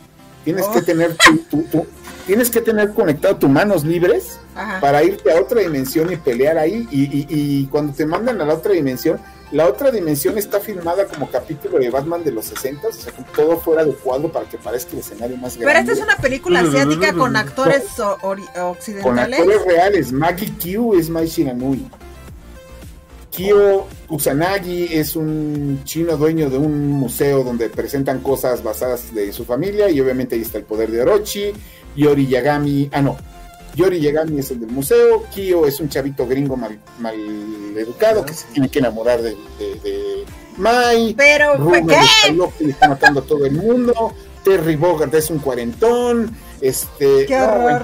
¡Qué horror! Y es de mis sagas favoritas. No, era feliz sin saber que existía esto. Gracias, Auxilio. Gracias, eh, No. gracias. esa es mala. Bueno, buenas noches. peor, No. es Tekken, Tekken también tiene películas, Tekken. bueno. que es lo mismo. Este, el hijo de los Michi, el, el- el futuro apocalíptico. Eh, ya no existen los gobiernos, el, planeta se lo repartieron las este, corporaciones, la corporación dueña de Estados Unidos hace torneos anuales de El Gran Puño de Hierro, cuando le matan a la mamá, el protagonista decide a vengarse por, de- de- del abuelo y se mete ahí, se ponen todos a pelear y hay como que referencia a una que otra escena del juego y de los vestuarios. Este Heihachi, que es el villano, que es el abuelo Mishima, parece Lady Gaga en sus dos. Este también es China con actores occidentales. Exacto, también es China. Pero ahí, y yo lo sé porque yo trabajaba en Bandai Namco, Sí. este jarada, digo, yo no tuve nada que ver con esa chingadera, a mí no me vean, ese no es mi pedo, yo, yo, Yo la, no des-. La la desconozco. deshonro. Ajá. Sí se Me despindo de ese desmadre. Y esa es mala hasta que ves la segunda. ¡Ay, dos! ¡Qué la horror! segunda le fue tan, la- le fue tan mala la primera, pero ya tenían a todo el mundo contratado por una segunda parte, que la segunda la hicieron filmándola en un iPod 4. Órale. iPhone 4, que está filmada en iPhone 4. Y es horrible, pero horrible, horrible, horrible, horrible. Y después de estas viene la tercera, que la tercera es el ejemplo perfecto de lo que es este el gusto culpable, porque a mí me gusta mucho por pendeja. Sí. Porque Porque es por mala, ¿no? Ajá. que es la, de, la que está basada en Dead or Alive, el juego de peleas de las tetonas. Ajá, tiene también película. Ah, sí, sí. Esa es muy buena. esa es muy buena. Pero tiene una comedia involuntaria. buena, Ajá, o sí, exacto. Y es buena porque las actrices estaban perfectas y el director estaban perfectamente conscientes de que estaban haciendo una estupidez y así Sí. la interpretan. Y las transiciones con el logo me encantaron. Sí, no, son malísimas porque son buenísimas. O sea, lo único malo de esa película es que su río Hayabusa parece el chavo del 8. O sea, pero fuera de eso, Y pelean en bikini, vaya. ajá, Está es bien. bueno. Un 10. ¿No se te 10? está olvidando 10 una de de, esa 10. época también? Con ¿Cuál? voleibol. La de la leyenda de Chun-Li. Nah, pero Me eso quedé- no la, vale la pena. leyenda de Chun-Li, en el momento en el que me dijeron que el güey alto de Black Eyed Peas era Vega, en ese momento dije, no la voy a ver. Es la actriz Es que es de Smallville. ¿no? O sea, es, es con la que se cierra el círculo. Ahorita que estoy viendo los años de producción. Ajá. A ver. Porque es, la de 2 es la que arranca, es 2006. Luego está The King of Fighter y Street Fighter son de 2009 y las de Tekken son a partir de 2010. Son la horribles. actriz Yo de la, la Chun-Li, la, la leyenda de Chun-Li, yo sé que existe, pero es creo que la de todas las películas de videojuegos la única que no he visto Aquí está la Porque de... sí, en el momento en el que vi que está protagonizada por esta vieja y el güey Ajá. de American Pie, que se supone que es el niño bonito. Que es Lana, ¿no? Lana Sí, Lang Lana de... Lang. Sí, es la- Dejó la serie, dejó la serie. Por Ah, esta dejó- película de serie, pues dejó un buen rato la serie. Creo que después sí regresa, no me acuerdo bien. Pero. Sí, sí regresa. Pero dejó un buen rato, unas dos o tres temporadas por meterse en esta cosa. Y nadie la vio, Ahora- qué triste. F, F por... No, no, es, es terrible. Ahora, aquí nos estamos saltando otra película, que esta también yo alcancé a ver en cine, que como adaptación de videojuego es buena, pero como película es increíble, es tan mala que la tuvieron que postproducir dos veces. Que es, para quienes no están, para quienes no estén enterados, es, hay una franquicia muy influyente en el cine norteamericano que es prácticamente de culto y cuenta con una increíble legión de fans que se llama Rápido y Furioso. Ok. Y les digo que es porque en el momento en el que ya llevas nueve películas y cada una es más exitosa que la anterior, señores, eso es eso es, eso me vale más de lo que digan, las películas funcionan. ¿Está Sí. basada en un Bueno. videojuego? No, Rápido y Furioso, el proyecto original de Rápido y Furioso se llamaba Need for Speed Ah, Need for Speed. y estaba Oh. basado en las películas de Need for Speed, digo, en los juegos de Need for Speed. Oh. Cuando, Need for Speed- cuando la gente de Electronic Arts les dijo a los productores, no les vamos a dar la licencia, le cambiaron el nombre a Rápido y Furioso. ¡Qué Tras. estúpidos! Hubieran vendido todo, todo. ¿Quieres saber qué es lo peor del caso? Los juegos de Need for Speed a partir del 2005 se empezaron a influenciar en Rápido y Furioso por el éxito de las dos primeras películas. Y mira que la segunda película de Need for de Rápido y Furioso es muy mala. Y todas Pero las micros bueno. de Pero todas empezaron tienen a lo suyo. Son esas Entonces, ya- películas que tú ya No, sabes es a que qué la vas. 8 no te perdieron. No, es que, es que No, no has visto la, güey, es que no has visto la, ya la 9 corren en el espacio, güey. Y todo el mundo quiere verla justamente por eso. Mira, la 8, yo solo me acuerdo del meme que dice que perdieron el, pe- el mejor nombre en español. Que puede haber sido Rápido y Furiocho. Furioso, Furioso. sí. No, y toma en cuenta que de Rápido, Rápido- de Rápido y Furioso son nueve películas más dos anexas. Por, Ah, Drift Tokyo. no, no, no. No, Este, The es Rock, parte de la saga.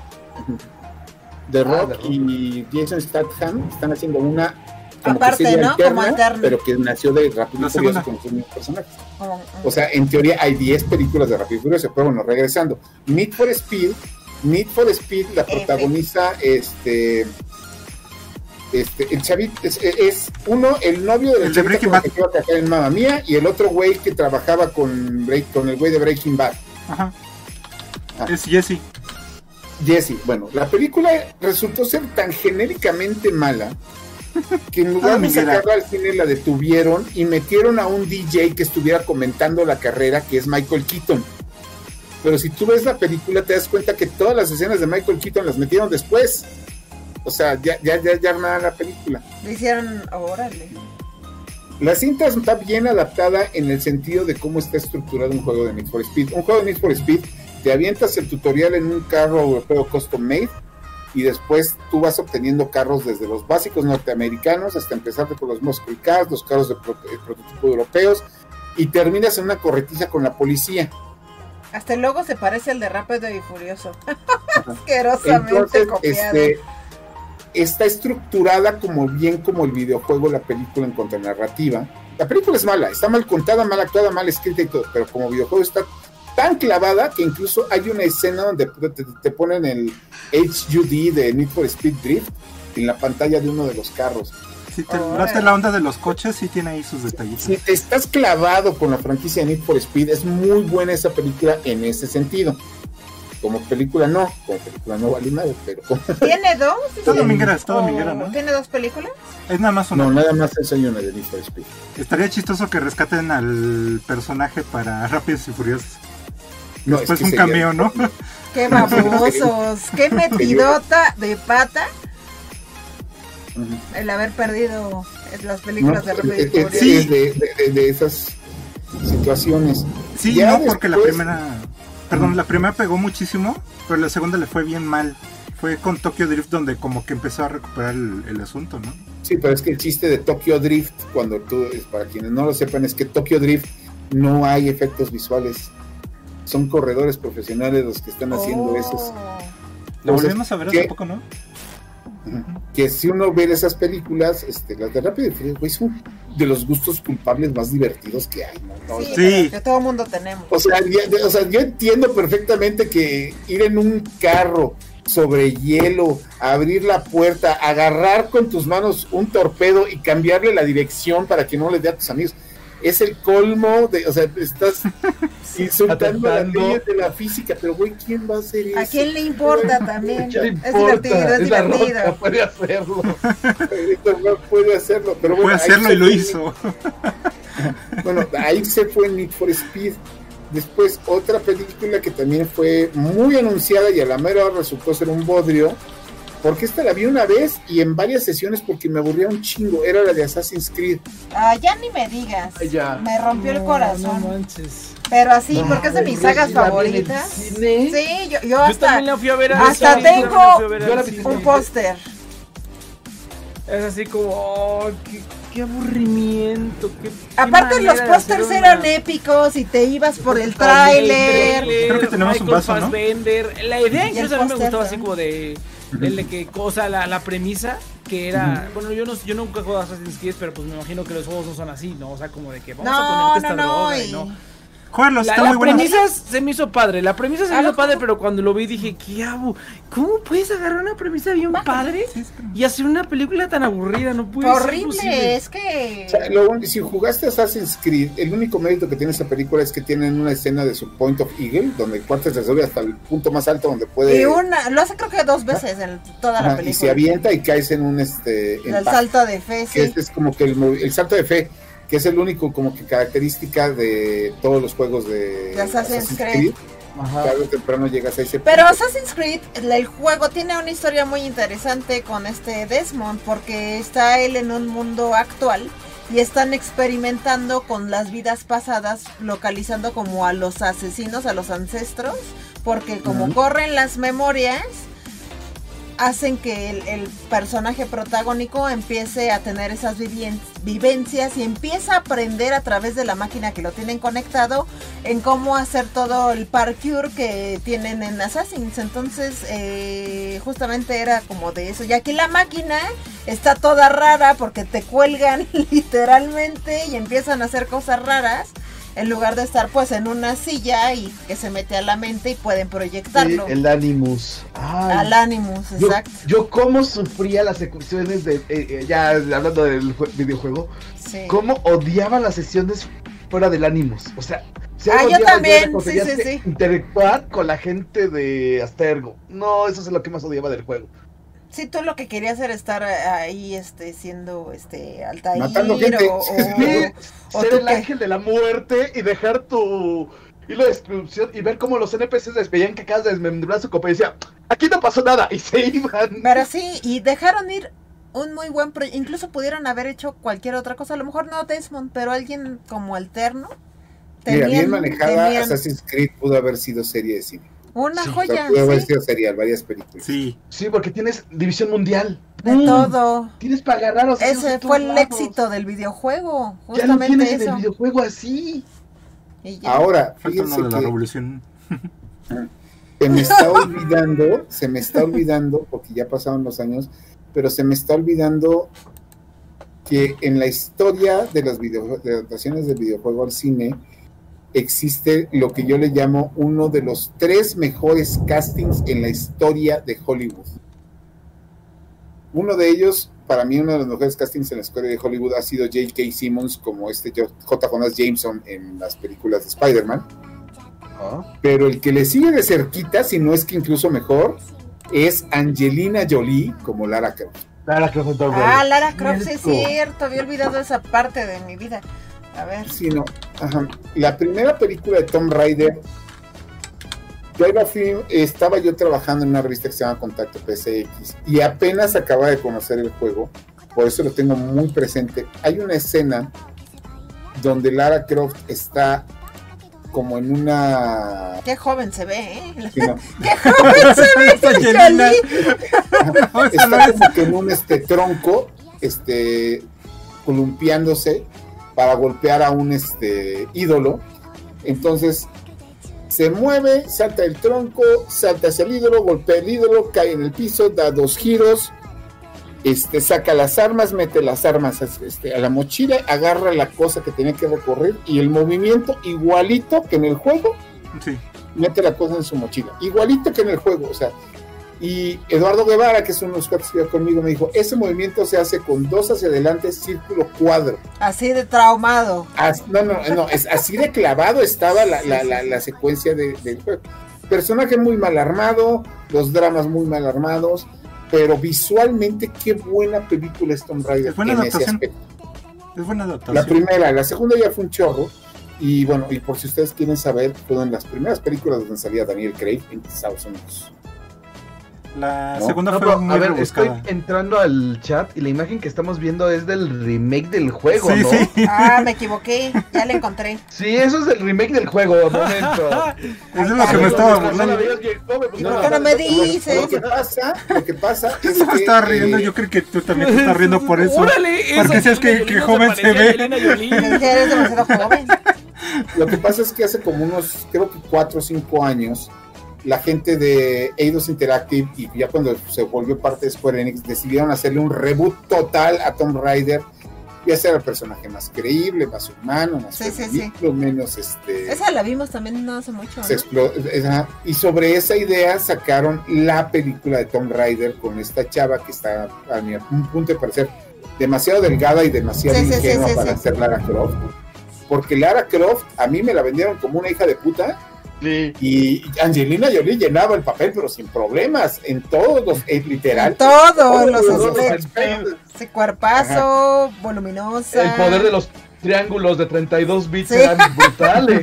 Sí, pues ahí, aquí estoy, Entonces, estamos pues viendo la comparación. películas de Tomb- las, Tom- las películas de Tomb Raider de, de- de Lara Croft son muy buenas, incluso tuvieron una banda sonora por parte de YouTube, grandes secuencias de acción, una pelea Ay. final muy al estilo de los primeros juegos de PC y todo. La- el último juego, que por favor ahí chequenle cómo se llamaba la, la protagonista, La primera película es del 99, 2000, más o menos. más o menos. sí. Pues mira, con decirte, con decirte, y es más, que de esa película en mi cuarto todavía conservo el póster, porque me gustó tanto ese casting que conseguí el póster, y todavía tengo mi portadiscos de Tomb Raider. Órale. Dice Mats que hubo una película, una mini película de Assassin's Creed 2 con el papá de Ezio Auditore, que esa sí era buena.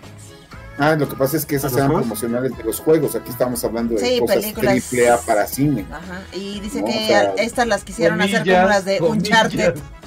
Que el álbum del, de Tomb Raider es muy, muy bueno. Tiene un- unas bandas muy buenas de la, de la época que, Ajá. Que es totalmente la onda de electro que estaba empezando ahí, ¿no? El, el Clubhouse. Así es. Y de hecho, hay, pues, y, y habría con este una canción de, de YouTube que no me acuerdo cómo se llama, pero que en el video hasta el final salía Angelina Jolie con les de YouTube en una toma que duró 10 minutos y que estoy seguro que cada uno cobró como 350 mil pesos. Uf. Uf. Pero pues ahí salió. Sí, nos, nos estamos hablando. Y la última de Tomb Raider, que es cuando viene el remake, esa no me gustó. La verdad no me gustó. Sí, no, también la, como que aparte no, ni, tenían ni si- ni, no tenían ni ubicada. ni la- siquiera te hace pensar en Lara Croft, la, la chava esta. No La- piensas en ella. La historia no está mal. O sea, sí tiene ahí- historia- Es el Ah, que va a buscar al papá, ¿no? Pero está como muy tranquila la película. Yo siento que ese fue como su punto débil. No tiene casi nada de acción. Se basa más en la onda del misterio de qué onda con el papá, ¿no? Y qué onda con los monstruos y los demonios y todo eso. Pero no, no me gustó tanto. Ahí está. Y bueno, este, a muy, muy, muy grandes rasgos, las películas basadas en videojuegos están viéndose sobre eso. Podemos meter algunas animadas, como la película de Ratchet and Clank, que cumplió cinco años este año, que es muy buena. Es tan buena que, que, que prefirieron rehacerle reboot a la serie de Ratchet and Clank basada en esa película que seguir con la trama Sí, inicial. cierto. Le hicieron buena publicidad aquí, pero no pegó. La, la No, pues es que película Es que no conocen, a- no conocen al personaje. Sí. Nadie ubica. Y eso que lo regalaron con el Plus Las de Doom. juegos. Bueno, las de Doom está la mala y la peor. La mala, ajá. La mala Con La Roca, está, ¿no? prota- está protagonizada por La Roca y tiene el mérito legendario de No sabía que Que tiene- existían películas de Doom. Esa fue la. Ay, ¿cómo Me falta vivir, ya. perdónenme, O sea, perdónenme. te falta barrio, Me te falta barrio. la primera película de Doom está protagonizada por De La Roca y tiene el mérito de que tiene una escena de creo que de cinco minutos donde es primera persona como en el juego y vas disparando como en el juego y se mueve la cámara como en el juego y todo Ajá, Ajá. sí. Ajá. y tiene donde sale la Big Fucking Gun la BFG este y donde el digo supongo que fue cosa de contrato pero el científico central se llamaba el doctor Carmack porque el creador de Doom es John Carmack bueno, esa es la mala. La peor es una película que salió hace dos años que se llama Doom Annihilation, que es una película protagonizada por siete güeyes, donde de esos siete güeyes, cuatro están repitiendo al mismo zombie, solo que con diferente ropa para guardar dinero. Igual, escenas con la cámara cerradísima en diferentes ángulos para Sí, que sí, tú sí. digas, está grandísimo el set. Mala como ella sola, ridícula como ella sola, mal actuada, mal escrita, mal dirigida, mal todo, o sea, pero sí, de esas de que se fue a directo a home video y entiendes perfectamente por qué fue, pero sí, no, es horrible, igual que otras dos que también se fueron directo a home video porque son producidas principalmente asiáticas con actores norteamericanos, que son las películas basadas en Dead Rising. Quienes no ubiquen, Dead Rising es una serie de zombies también de Capcom que se hizo famosa porque su protagonista quedaba atrapada en un centro comercial y tenía cierto tiempo para conseguir fotos, equipo y cosas para poder escapar del pueblo antes de cayera una bomba nuclear en Dead Rising. Y de ahí, de ese concepto, del primer Dead Rising, de los primeros dos sacaron las dos películas, que son más, son, son películas de zombies, son- están más entretenidas que las películas de Resident Evil, eso sí, pero pues no deja de ser película de zombies genérica. O sea, La- no- La primera Mm. estuvo un tiempo en Netflix y la segunda ya- creo que ya no, ya no salió Sí. en ningún lado. Ay, Matt, llegaste un poco tarde porque ya hablamos de las de House of the Dead. ya te Dead Rising. caché. Ajá. Este, ah, pues Frank West este, es- personaje jugable en Marvel vs. Capcom. Exacto. Ahorita que estabas diciendo, es un personaje No, jugable. pues, sí, no, pero estuvo. No, los de Dead Rising sí son de, güey, O sea, son. pues ahí estuvieron. La primera me super divertí por. Creo que es por, por los juegos.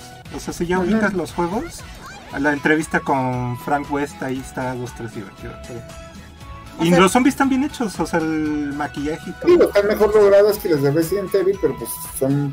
A final de cuentas es película de zombies, entonces no tiene así como que. Sí. Es más serie B que. Hay películas de Dead Space, ¿no, verdad? Sí, De Dead Space hay, una no, hay dos películas Dos, animadas. Sí, una de, de una base y otra cuando encuentran el monolito, donde te explican todo el desarrollo de la historia y del culto que vuelve loco a la gente y donde están las madres esas de varios brazos. que la animación Hizo- está bien fea, eso sí me acuerdo. Hi- Hizo falta hablar de la película de Final Fantasy, El Espíritu Adentro. Ay, el esa es espíritu- una no sé película. cómo sea en español. Mira, Ah, esa Ahí la sí vi en el teatro chino. Yo Final también la Fan- fui a ver al cine, esa madre. No se Final Fantasy- A mí me gustó. Final Fantasy tiene, Final Fantasy tiene un mérito. Bueno, de hecho tiene dos. El primer mérito, Sí. desarrolló la tecnología de manejo y de captura de movimiento y de faciales Sí, para sí, hacer sí, los sí. cinemas de Square Enix. La animación es muy bonita. Es pura, es una película Sí. animada. A mí, a mí también se me hizo cuando la vi dije, órale, esto es Final Fantasy y luego descubrí que no, porque yo eso fue lo primero que yo vi de Final Fantasy fue esa película en el cine que vamos a ver esta madre, ay qué padre. Que Y mal. después, ajá, ese fue el primer mérito. Y el segundo mérito que tuvo fue, y eso fue cosa de Hironobu Sakaguchi, que dijo, gracias a la animación yo podía hacer tomas que son prácticamente imposibles hacer en cine real, como hacer las tomas de, los de la parte de abajo, cómo seguir a los efectos visuales, todos los conceptos de, los, de las criaturas transparentes. Pero de ahí a que, que la película fuera buena, Pues había es lenta, es una película De ahí lenta. a que la película fuera interesante, el camino era más grande. Y de ahí que la película fuera entretenida, ahí el camino es imposible. Poco o nada tiene que ver con los conceptos. Nada tiene Final que ver con Fantasy. Final Fantasy, nada. Al yo me punto en que el único elemento que funciona de la película de Final Fantasy viene en el DVD región 1 como video secreto. Y es que tú te vas a la segunda página del menú, te vas hasta abajo a la derecha, aparece un como simbolito, le das enter al simbolito y te toca ver a todo el cast de la película bailando thriller de Michael Jackson. y eso lo puedes buscar en YouTube. Y es oficial hecho por el staff de la película. Búsquenlo, Que porque yo ya no voy a poner videos de YouTube, ¿no? porque me cierran el stream. Sí, Ese no, es no, por no, un no, lado, no. pero por otro lado, y de Final Fantasy estuvo The Spirits Within, que es esta, que poco o nada tenía que ver con Final Fantasy. Este, y después está, pues, eh, una película basada. No, no, no, no. Antes está una película que viene siendo la pseudo secuela de Final Fantasy IV. Oh, Ajá. Después viene esta película que no tiene nada que ver con el cine de, de- de- con el Final Fantasy, ni en narrativa, historia, conceptos, ilusiones. Después viene Final Fantasy Advent Children, que es como que quieren cerrar la historia de Final Fantasy, Final Fantasy VII de una vez y lo más Lo intentaron, pero. Otras. Lo... abriendo más pedos, pero Sí. cómo vendieron juguetes, eso es Oh, no. Y Sí. finalmente viene otra película de Final Fantasy que sirve de precuela para Final Fantasy XV. Ajá. Pero que a diferencia de Final Fantasy XV, la película sí tiene una historia congruente y una narrativa cerrada. Y está divertida. Mucho. No, pero además la película sí tiene elementos de los juegos, o sea, los, los monstruos que utilizan al final, cómo se ven los hechizos visualmente, los nombres de las armas, las armas, este, la joyería que portan, todo eso es de los juegos, o sea, y si eres fan, reconoces perfectamente qué chingados hace un carbúnculo ahí, qué está haciendo este un kraken ahí, cómo utilizan la magia de Protect, es- o sea, si te clavas lo vas a reconocer, pero pues también es cosa para clavados. Y solo lo eh, agarraba buen sentido si estabas viendo la, si, si ubicabas Final Fantasy o tenías la intención más o menos de jugar el juego de Final Fantasy XV, que Final Fantasy XV es un juego de muy buenas intenciones, pero nada más. ¿Va? Y en el Inter, pues ahorita están sacando las series, una que estaba platicándoles ahorita que se llama, que está basada en Dragon Age, creo que es, que ni yo vi o no he visto, que Ay, sí. Sí, sí, sí existe. Ajá. Y después, si uno es purista, purista, purista, la serie de Castlevania de Netflix, que tiene una primera temporada de cuatro capítulos que es Castlevania Hardcore, si ubicas a los personajes, cómo meten la narrativa, te se ponen en el escen- te ponen el escenario del, del, del- del- la torre del reloj, te ponen a acabar los monstruos, el monstruo con el que liberan a Saifa Belnate es justamente el mismo de Castlevania 3, el videojuego de NES, Sí. todo.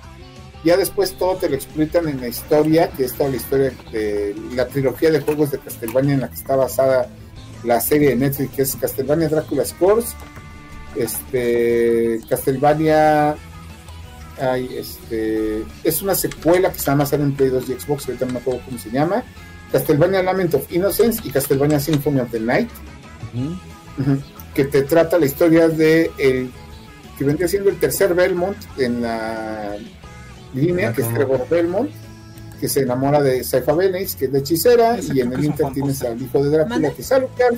Que creo que ese es un fan póster. Ay, me equivoqué. Ajá. Ajá, Este, y lo que me gustó mucho, la primera Ah, como sí, que te sienta bien la base de que esta es una buena serie animada. La segunda se tardan muchísimo en presentarte a todos los personajes y todas sus razones. Ay, sí, el concilio de vampiros. Me sentí como ver este, este Star Pero- Wars otra vez. pero ti- du- tiene, dura 28 minutos, no está tan abusivo. Y además tiene la gran ventaja de que la escena final, cuando se meten los tres héroes a pelear al castillo de Drácula, a matar a todos los vampiros con la música de Bloody, Blood Tears, que es el tema central de Castlevania 2, en orquesta arreglado para la serie, es increíble. La putiza final entre Alucard y Drácula está buena. Y cuando dejan a los seres atrapados en la casa de los Belmont, donde te empiezan a explicar cómo cazar vampiros, cuáles son los monstruos, cuáles son las armas, que eso, todo ese desmán. Si tú eres fan de Castlevania, vas a ver en todas las escenas cositas que han salido en todos los juegos: armas, personajes, sombras, criaturas, libros, enemigos. Todo eso está muy clavado. Eso me gustó muchísimo. Incluso te metían a Leon Belmont, que es el primer este, Belmont, en un cuadro, y ese güey salía en, en Castlevania Lament of Innocence. Ay, cierto. Toda la secuencia en la que están en el viejo Casa Belmont, en las, en las tuberas subterráneas. Te, te salen todas las armas, te salen todos Sí, los. cua- cuando encuentran justamente la. cuando encuentran el Morning Star, que es el látigo de los Belmont, Sí. Ajá. que si eres muy fan de Castlevania, te clavar- sí la. Ajá. muy, muy buena esa serie que clava las primeras dos temporadas. La tercera temporada es, es el Naruto de esa serie, porque es puro filler. Por relleno. Es, son ocho capítulos de relleno, un capítulo, último capítulo de, ah, pues con razón, y otro capítulo de relleno. Entonces, este, y a ver, pues ahora ponen la cuarta temporada, porque Pues en la cuarta ver. temporada ya tienen que meter a Simon. Esa No sé, va a venir esa está en. Netflix, ¿no? Todavía están en Netflix, son exclusivas de Netflix, de hecho. Que el- la dirección la hace el director del remake de. Ay, se me, se, se me va. Basado en los cómics. Ajá. Sí, no, pero el director ya no está ahí. La cuarta temporada ya no la hace él porque en la más puro ejemplo de la Pues, moda también lo, acusaron de que andaba chala. No, anunciando. Acosando ahí. Ok. Ajá. Pues, Y pues, modo. ¿Pa' qué eso es Muy buena yo- película de Dread.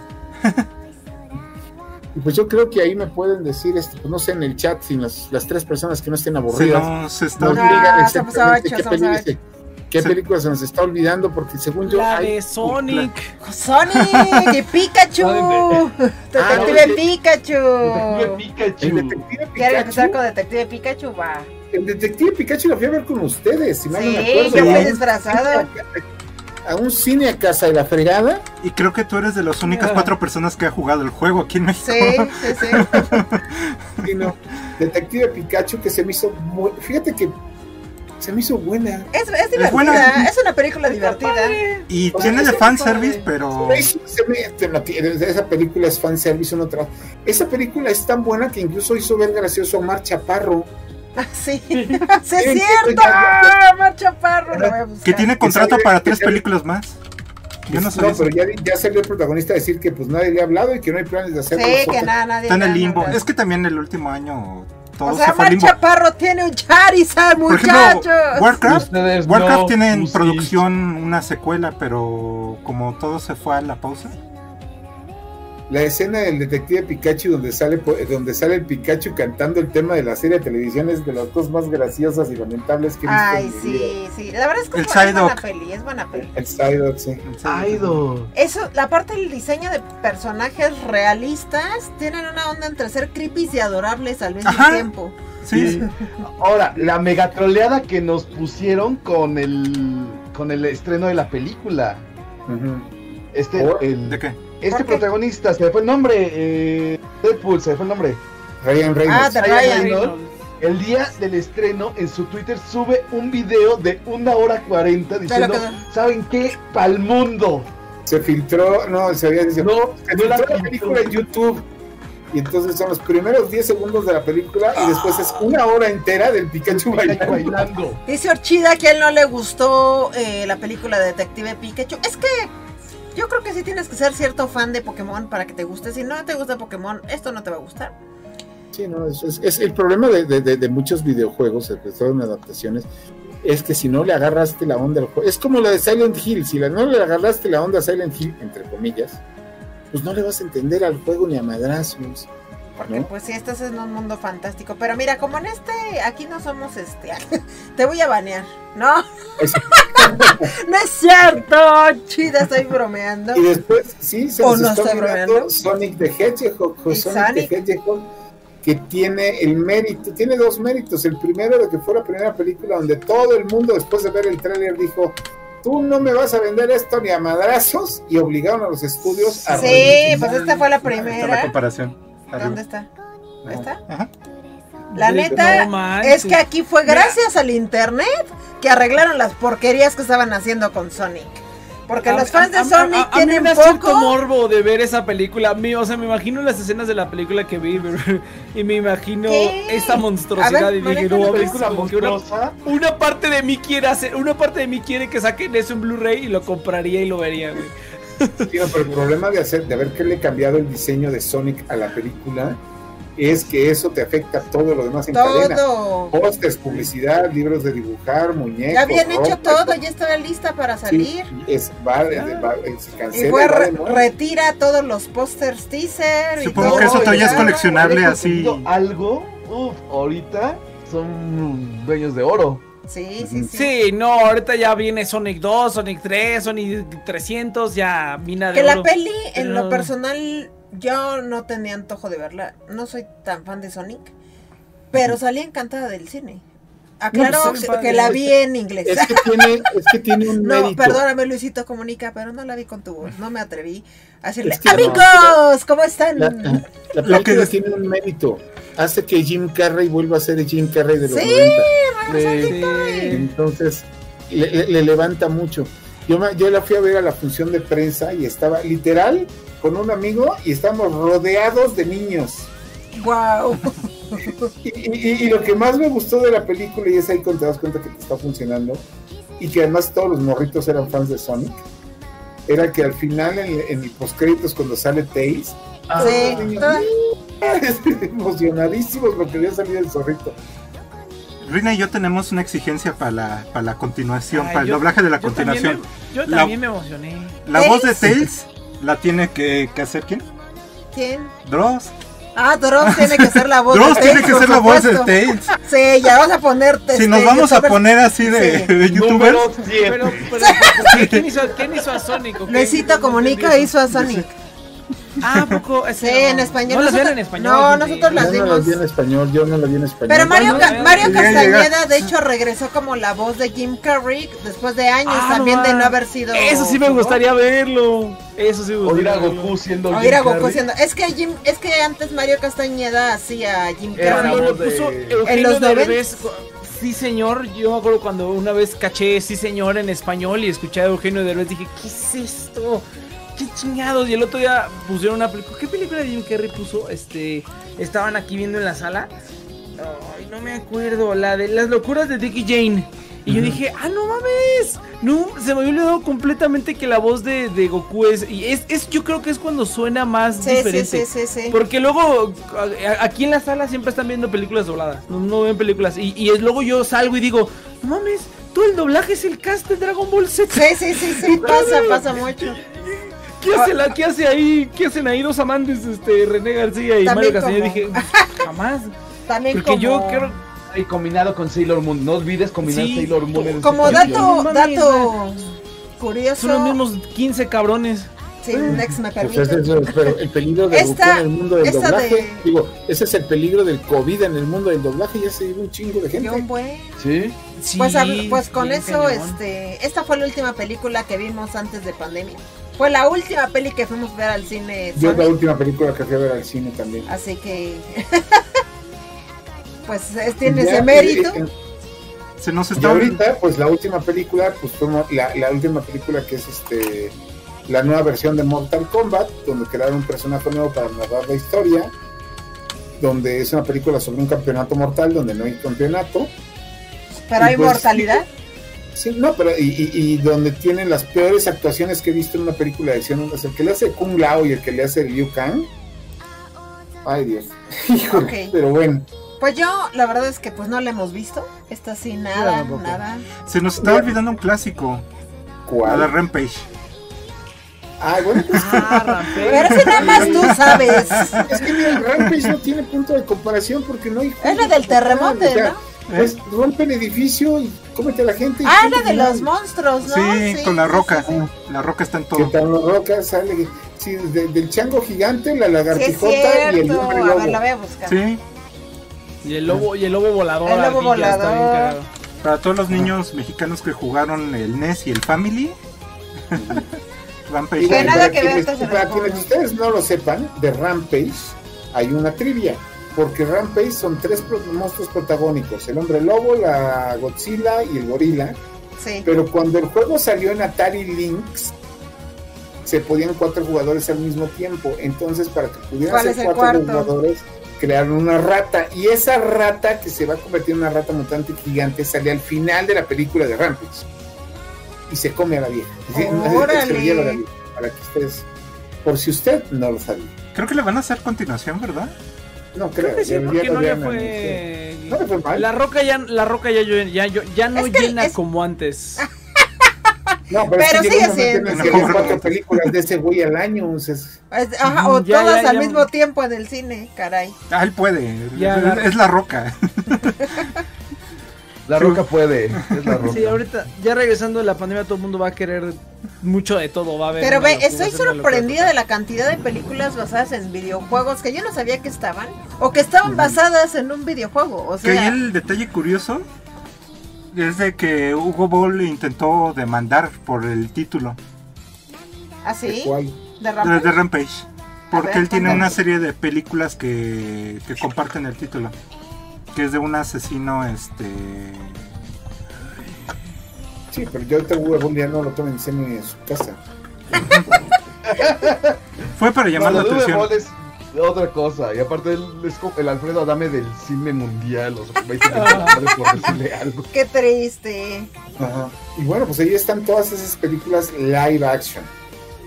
Seguro se nos está escapando ahí alguna, pero... Sí, no, si tienen ustedes ahí, si, si tienen ubicada alguna que se nos esté escapando. Pero según yo no, o sea, ya- ya, por lo menos las, desde las, Las más, más importantes hasta las más importantes, Eh, bueno, ¿no? Por lo Ya, menos las más, yo- más este, Y yo sigo defendiendo como mi favorita este, a Silent Hill, Silent Hill también creo que es de mis la favoritas. primera. La primera, atra- atrasito este, va Warcraft, aunque es muy hardcore, muy, muy hardcore. Y en tercer lugar, la primera de Tomb Raider con Angelina Jolie. Dice Miguel que de todas las películas, adaptaciones que hablamos, que de ninguna Ay, dio no. un anuncio o tráiler. Pero sí hubo bastantes. Igual de las primeras, no, pero búscalas en, en YouTube. Ahí, ahí En las YouTube puedes están los trailers de, de todas. todas. Sí. Dice Andrés que los juguetes de Sonic se quedaron Ah, con el primer diseño. olvida, la de Angry Birds. ¡Ay, no! ¡Sí, cierto! es No, que, esa película animada, por eso no la, Ah, sí, cierto, live action, tienes razón, tienes razón. Que hubiera sido live action, qué padre. Yo Ay, lo único- Arenita contestando el teléfono aquí en el stream, eso es todo. Se puede.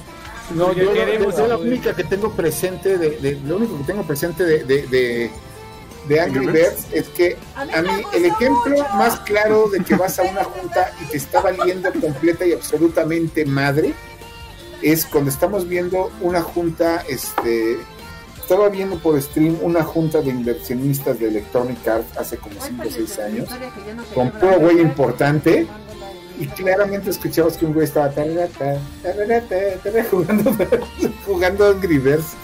De hecho, hay una película, no, no sé, no sé si jugaron, ah, bueno, esa a lo mejor sí, ya es, ya es, ya es, ya es muy sumer, pero, pero hay un juego de, un, de una ranita verde que se llamaba Cut the Rope, Ah, no. Cut the Rope, te robes, sí, ya sé cuál es. Cut the Rope, había un juego de celular de una ranita que le tenías que dar de comer y, y eran como de acertijos. Hay una película animada de ese vato, el otro día la vi en Amazon Prime, en Prime Video, hay una película animada de ese batito.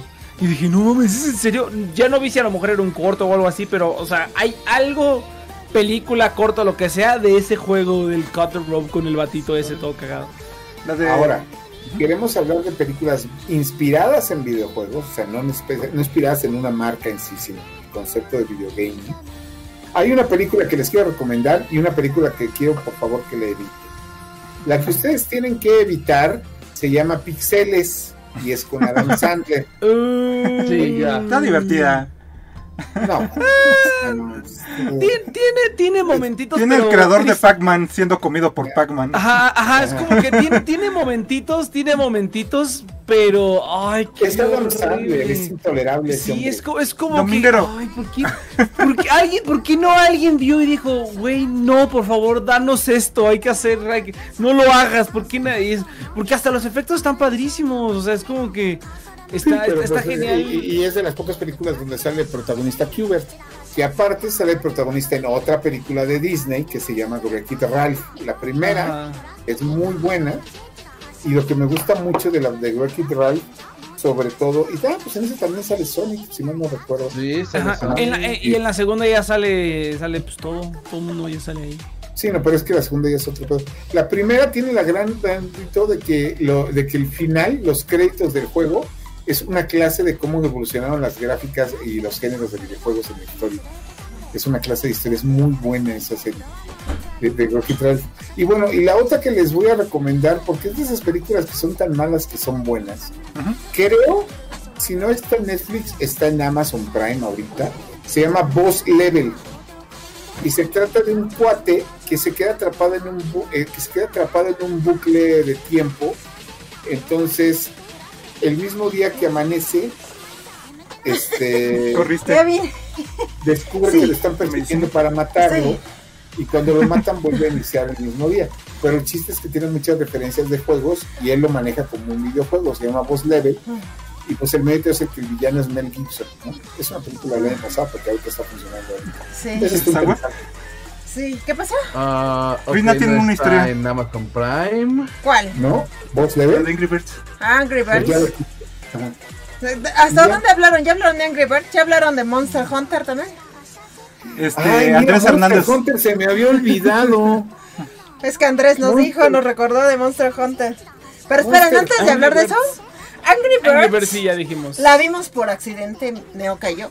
De hecho, teníamos que esperar aproximadamente dos horas eh, allá por Santa Fe.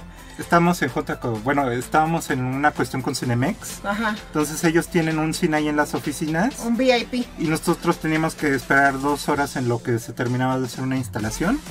Y entonces, pues, nos Pues ya, así película. como que, pues a ver qué hay en la cartelera. Estaba Angry Birds y yo, la neta, se me antoja cero, pero pues es lo único que hay. La sala sola porque eran las 11 de la mañana. Y VIP, nosotros. nosotros solos. Empezó la película, no saben cómo reí con esa maldita primera. Tiene dos ahorita, Sí, la se segunda no la he visto. La primera, toda la estuve ja, ja, ja. Nunca me había divertido tanto con una película. Ni jamás pensé, o sea, la escena donde está el alba y el ocaso. No saben cómo me tenía ahí retorciéndome. De verdad, mi ri- hasta se asomaban los del cine. Porque yo estaba como histérica, vil cacatúa. No, de- revisar que no Lo una dejé salir porque no había nadie en la sala, entonces fui muy Aquí revisar que no le estuviera dando un ataque ahí. Aquí espantan. Sí, es como que. Así que, pero muy buena película. La primera a mí me gustó mucho. La segunda no le he dado la oportunidad, no la he visto. Creo que Yo no está. sabía que había segunda hay dos, hay dos, hay. pues, Hay, no, hay dos y creo que quieren sacar otra. Mira. Ya para sacar Pero, dinero, sí, porque pero- el juego es totalmente trascendente. Y Mon- La de Monster- Mon- de, la, de la- de la de Monster Hunter, Yo no la vi, yo no la vi. de la de Monster Hunter lo único que ubico No, no vale la es pena que- morir por esa película. Sí, no, no. Es que, Sí, no, es no, que- no, no. es que Ron Perlman tiene la peor caracterización que le he visto en una cinta hasta la fecha Sí. y que el sonadísima participación de Diego Boneta dura siete minutos y se lo come. Creo que le fue horrible, le fue horrible, pero en Japón y China sí pegó algo, ¿no? No, lo que, película lo que pasa es que la película no es mala en sí, pero sí tampoco este, para los parámetros que las está esperando de la gente creadora de la serie Resident Evil no es mala. Esa era este. Y quienes han jugado Monster Hunter, pues les va a hacer mucha gracia que si han jugado Monster Hunter, ustedes saben que cuando vas a pedir comida, sale una secuencia con unos gatitos que te cocinan. Ajá, sí, sí, sí. Bueno, pues esa misma escena la metieron en la película con los gatitos. Oh, o sea, Tiene su fan- fanservice. Tiene su fan fanservice. Ya les puse. Eh, creo que ese es de la 2. Esto no lo recuerdo la primera. No basada en videojuegos, más bien basada en un libro, pero que sí tiene muchos detalles de videojuegos, Ready Player One. Ay, ay. No, no manches. No, esa película- Pero esa no, esa de que ¿quién te invitó?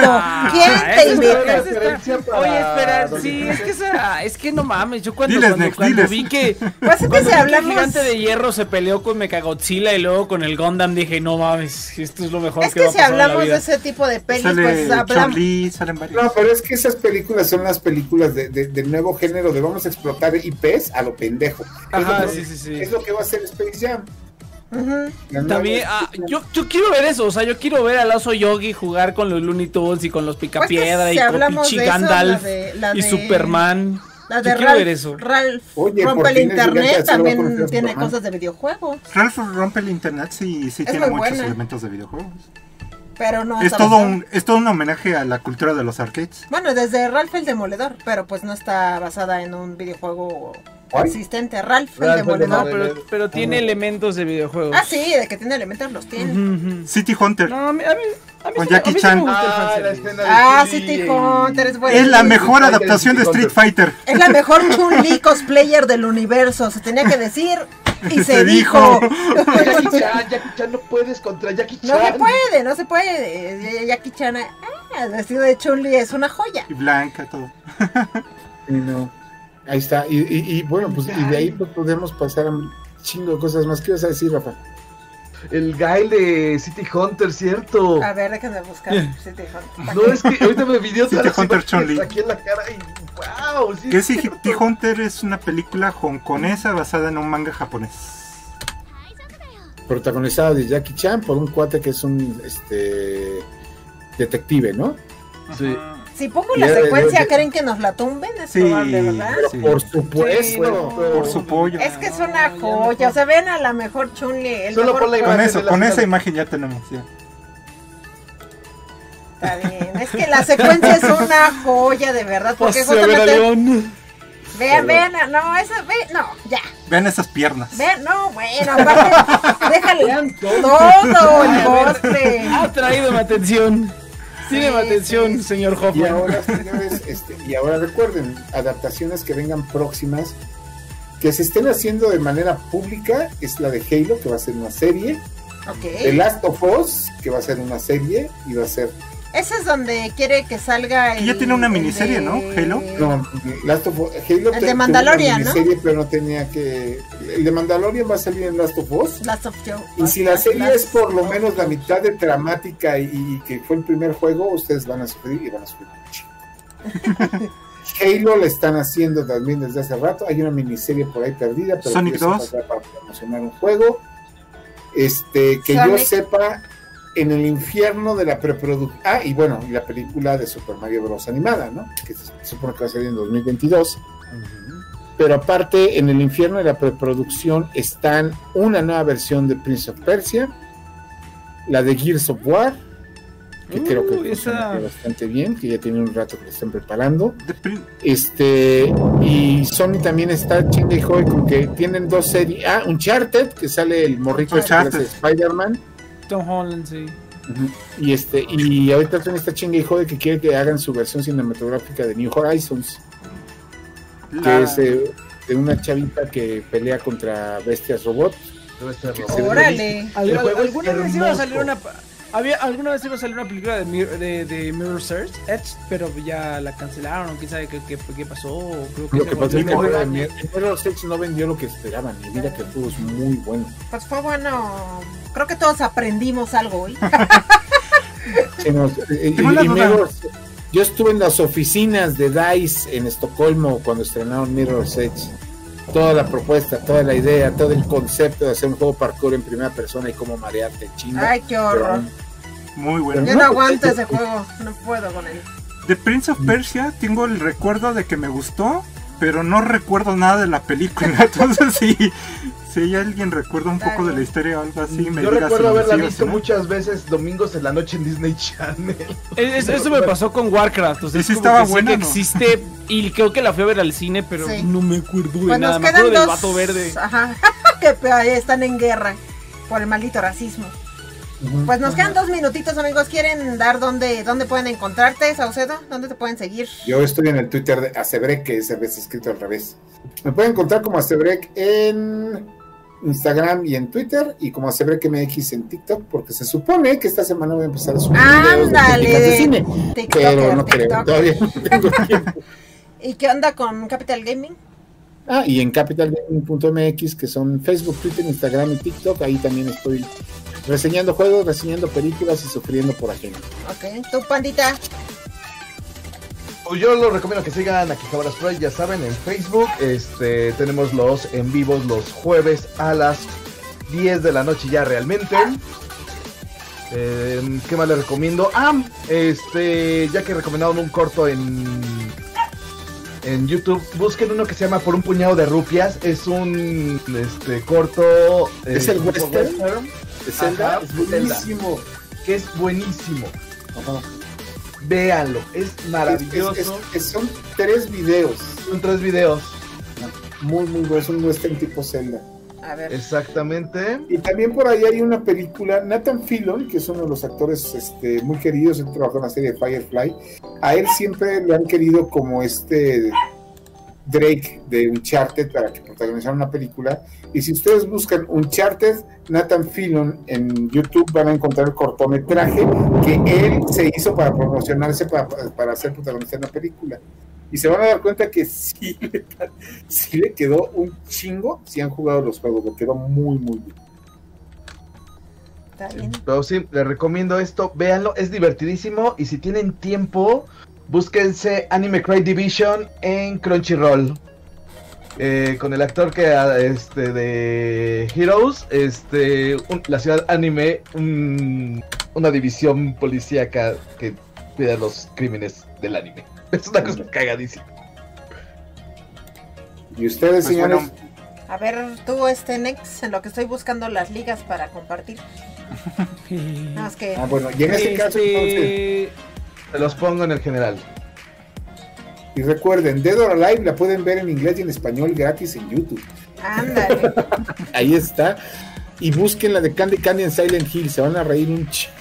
Yo ya la tengo aquí preparada para ponerle play cuando acabemos. Sí, yo también. Es que justamente me estaba acordando cómo era Candy Candy en Silent Candy Hill. Kill. Me parece está, está- Qué bueno que lo repetiste porque me quería acordar. Yo también voy a buscar esa. A usted, señor, ¿dónde lo encontramos? A ver, Nex. Este, yo, yo, yo no hago nada. No, no es cierto. Pues Ay, yo no hago estoy, nada. este, Vas al súper ocho horas, nada voy más. al súper nomás. Yo voy al súper nomás Guadalajara. Y me tardo siete horas al súper.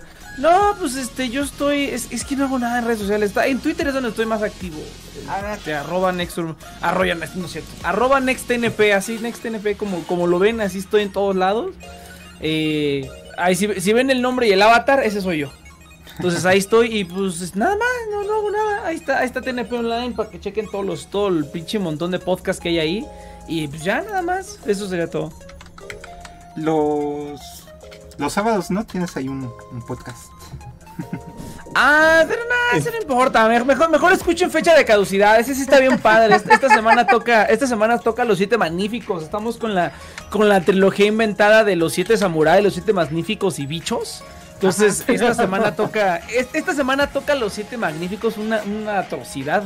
Pero bueno, pues así está la programación. Entonces, chequen mejor, fecha de caducidad en, en las plataformas principales de podcasting, Spotify, Ok. Google Podcast, Apple Podcast, Audible, Amazon Music y pues ya. Perfecto. Sonia, quita. Pues película no oficial, pero un fanfilm que sí está muy recomendable, el de Portal No Escape. Dura unos 7 minutitos, entonces tiene de la oportunidad de échenselo. Y me pueden encontrar como Neuca21 en Twitter, este Tumblr de repente de vez en cuando, cada seis meses subo un video musical. Y tu página de memes de Facebook. Y mi página de memes en Facebook, que en el buscador metiendo Neuca21 lo, lo van a encontrar ahí con un avatar amarillo. Déjenme, déjenme buscarlo. Tumblr. Tumblr. ¿Quién usa Tumblr? Oye, es, es- es- es la, la- la- la- la versión más curada y mejor este, cuidada de pornografía que hay en internet. Sí, ya, Ya no, desde, que ya le, no. desde que le quitaron el porno ya, ya perdió el chiste esa cosa. ¿Ya para qué? Pueden ver bonitos videos musicales que recomiendo. Ay, qué gente. A ver, espérenme. Tengo TikTok, pero no subo nada, nada más veo Nada más lo gatitos. uso para ver, para ver TikTok chidos. Para dice. ver gatitos y chihuahuas. Rina se molesta mucho porque le digo que mi algoritmo está mejor. Que, pues es que yo veo muchos streamers también y así. Pues está bien, amigos. Pues yo, a mí me encuentran en todos lados como Rina Inverse MX o Rina MX. De hecho, se me arroban, es muy fácil. Yo streameo prácticamente toda la semana. Y juego videojuegos. También estoy en Facebook como Rina Inverse MX. También ahí tengo mis programas de stream. Así que pues ahí si quieren darle un ojito, aquí se los, se los comparto. De hecho, ahorita terminando este, vamos a jugar Dead by Daylight porque tengo un problema. Necesito una intervención. Un poquito para arriba se me estaba escapando seguiremos jugando. Ah, aquí. ¿Qué viste? ¿Qué viste? Ay, el, Only- el Ah. OnlyFans de Renita. Ah, ya tengo- el OnlyFans. Tengo OnlyFans. Pero es que, que no, sé si se puede. manches. Ese como lo tienen medio baneado en todas las, las plataformas de stream, ¿no? Ah, entonces este, está el, el- Ah, perdón. yo soy OnlyFans. especialista El en- OnlyFans. Yo soy especialista en, demonetizar streams. Yo soy. ex- Por eso me metí al podcast, porque ya no, no podía hacer otra cosa. Sí, sí, sí. Pero sí, también lo, lo acabo de abrir. Hay, hay tanta Muchas suculencia, hay patitas, patitas de Kira y Ryuk también. Porque me pidieron patas, yo compartí patas. Se, está, se está poniendo padre, pero ahí me encuentran en todos lados. Está, está, se pone divertido. Me gusta mucho jugar también, así que. Pues no sé, no, no les quiero compartir todo. Ah, pues tengo un. Espérenme, tengo un link que tiene todos mis links. Eh, un link Yo necesito uno de esos. El asma. Ahí en el, en el Linktree hay un montón. hay un Ajá, montón, tengo un un link. montón. Tere. El, El Link asma. Tree, yo creo. ¿Cómo? El asma. El asma. ¿Les recomiendas tener asma? Ah, no, no recomiendo tener asma, es horrible. Nadie debe tener asma. Y quédense en casa, por favor. Sí, por favor. Eh, Ah, yo sí, tuve- quédense en yo casa, toda mi infancia tuve asma y toda mi adolescencia fumé. No manches. Wow. ¿Me Sí, creerás que esta pandemia lo único bueno que dejó es que me dejé de fumar? Sí, no sé, yo, no, yo, yo, yo, yo, yo toda, toda mi vida tuve enfermedad, este, ahora sí que no. toda, toda, toda mi infancia tuve asma y, pro- y, y- y- y me hice adicto a los dulces. Toda mi Ay. adolescencia fumé y ahora me quejo de todas mis dolencias. Ay, ja. Tienes toda la razón. Pero mira, ya lo encontré, yo encontré mi liga, ahora lo que no encontré ya aquí está. Estaba de moda. Está. Ahí tienen todas mis redes sociales en ese link. Y pues ya, más fácil. y déjenos en los comentarios de qué les gustaría que platicáramos Sí. Próximo programa. Ya nos echamos películas basadas en videojuegos. Ahora podemos hablar de videojuegos basados en películas, pero ese sí es un tema muy escabroso. Vamos a La hablar, vamos a de- hablar de, de, de películas de. ¿Cómo, cómo se llama esta madre? Yo, de hecho, yo no sé. por- sé. La historia de esta Vamos a madre. hablar De, de- de películas bas- de películas live action basadas en, en anime otra vez, que creo que ya la habíamos hablado, pero. pero ¿De anime? Esta fue la anterior. No, de, de ¿sabes hecho, yo, yo llegué, yo llegué la, la, eh, el día de hoy, yo llegué el día de hoy pensando que ese era el tema y dije, ah, no, espera, es de videojuegos, maldita sea. Yo estaba preparado para defender Speed Racer y yo dije, ah, no, este programa Ah, no, es- pero es que es, es, es- es Speed Racer. Es una joya esa película. Es Perdóname, una- pero es una joya. No, ¿Y no, sa- y es- sa- y es sabes una- cuál más iba a defender? La- la tan controversial. clavada, pero tan clavada en su concepto Es- de pero la- ya del hablemos de eso. No hemos hablado que de películas de anime habladas Bueno, de Hollywood. Tengo una buena idea. Sí, sí, sí, pero tenía Vamos ganas. a armar un. Con una Iba a defender, no, ¿sabes cuál iba a defender que sí iba bien la controversial? Death Note de Netflix, esa es la que iba a defender. Death No. Note, Death Note de Netflix es Ah, una es- cátedra perfecta en la comedia involuntaria. Sí.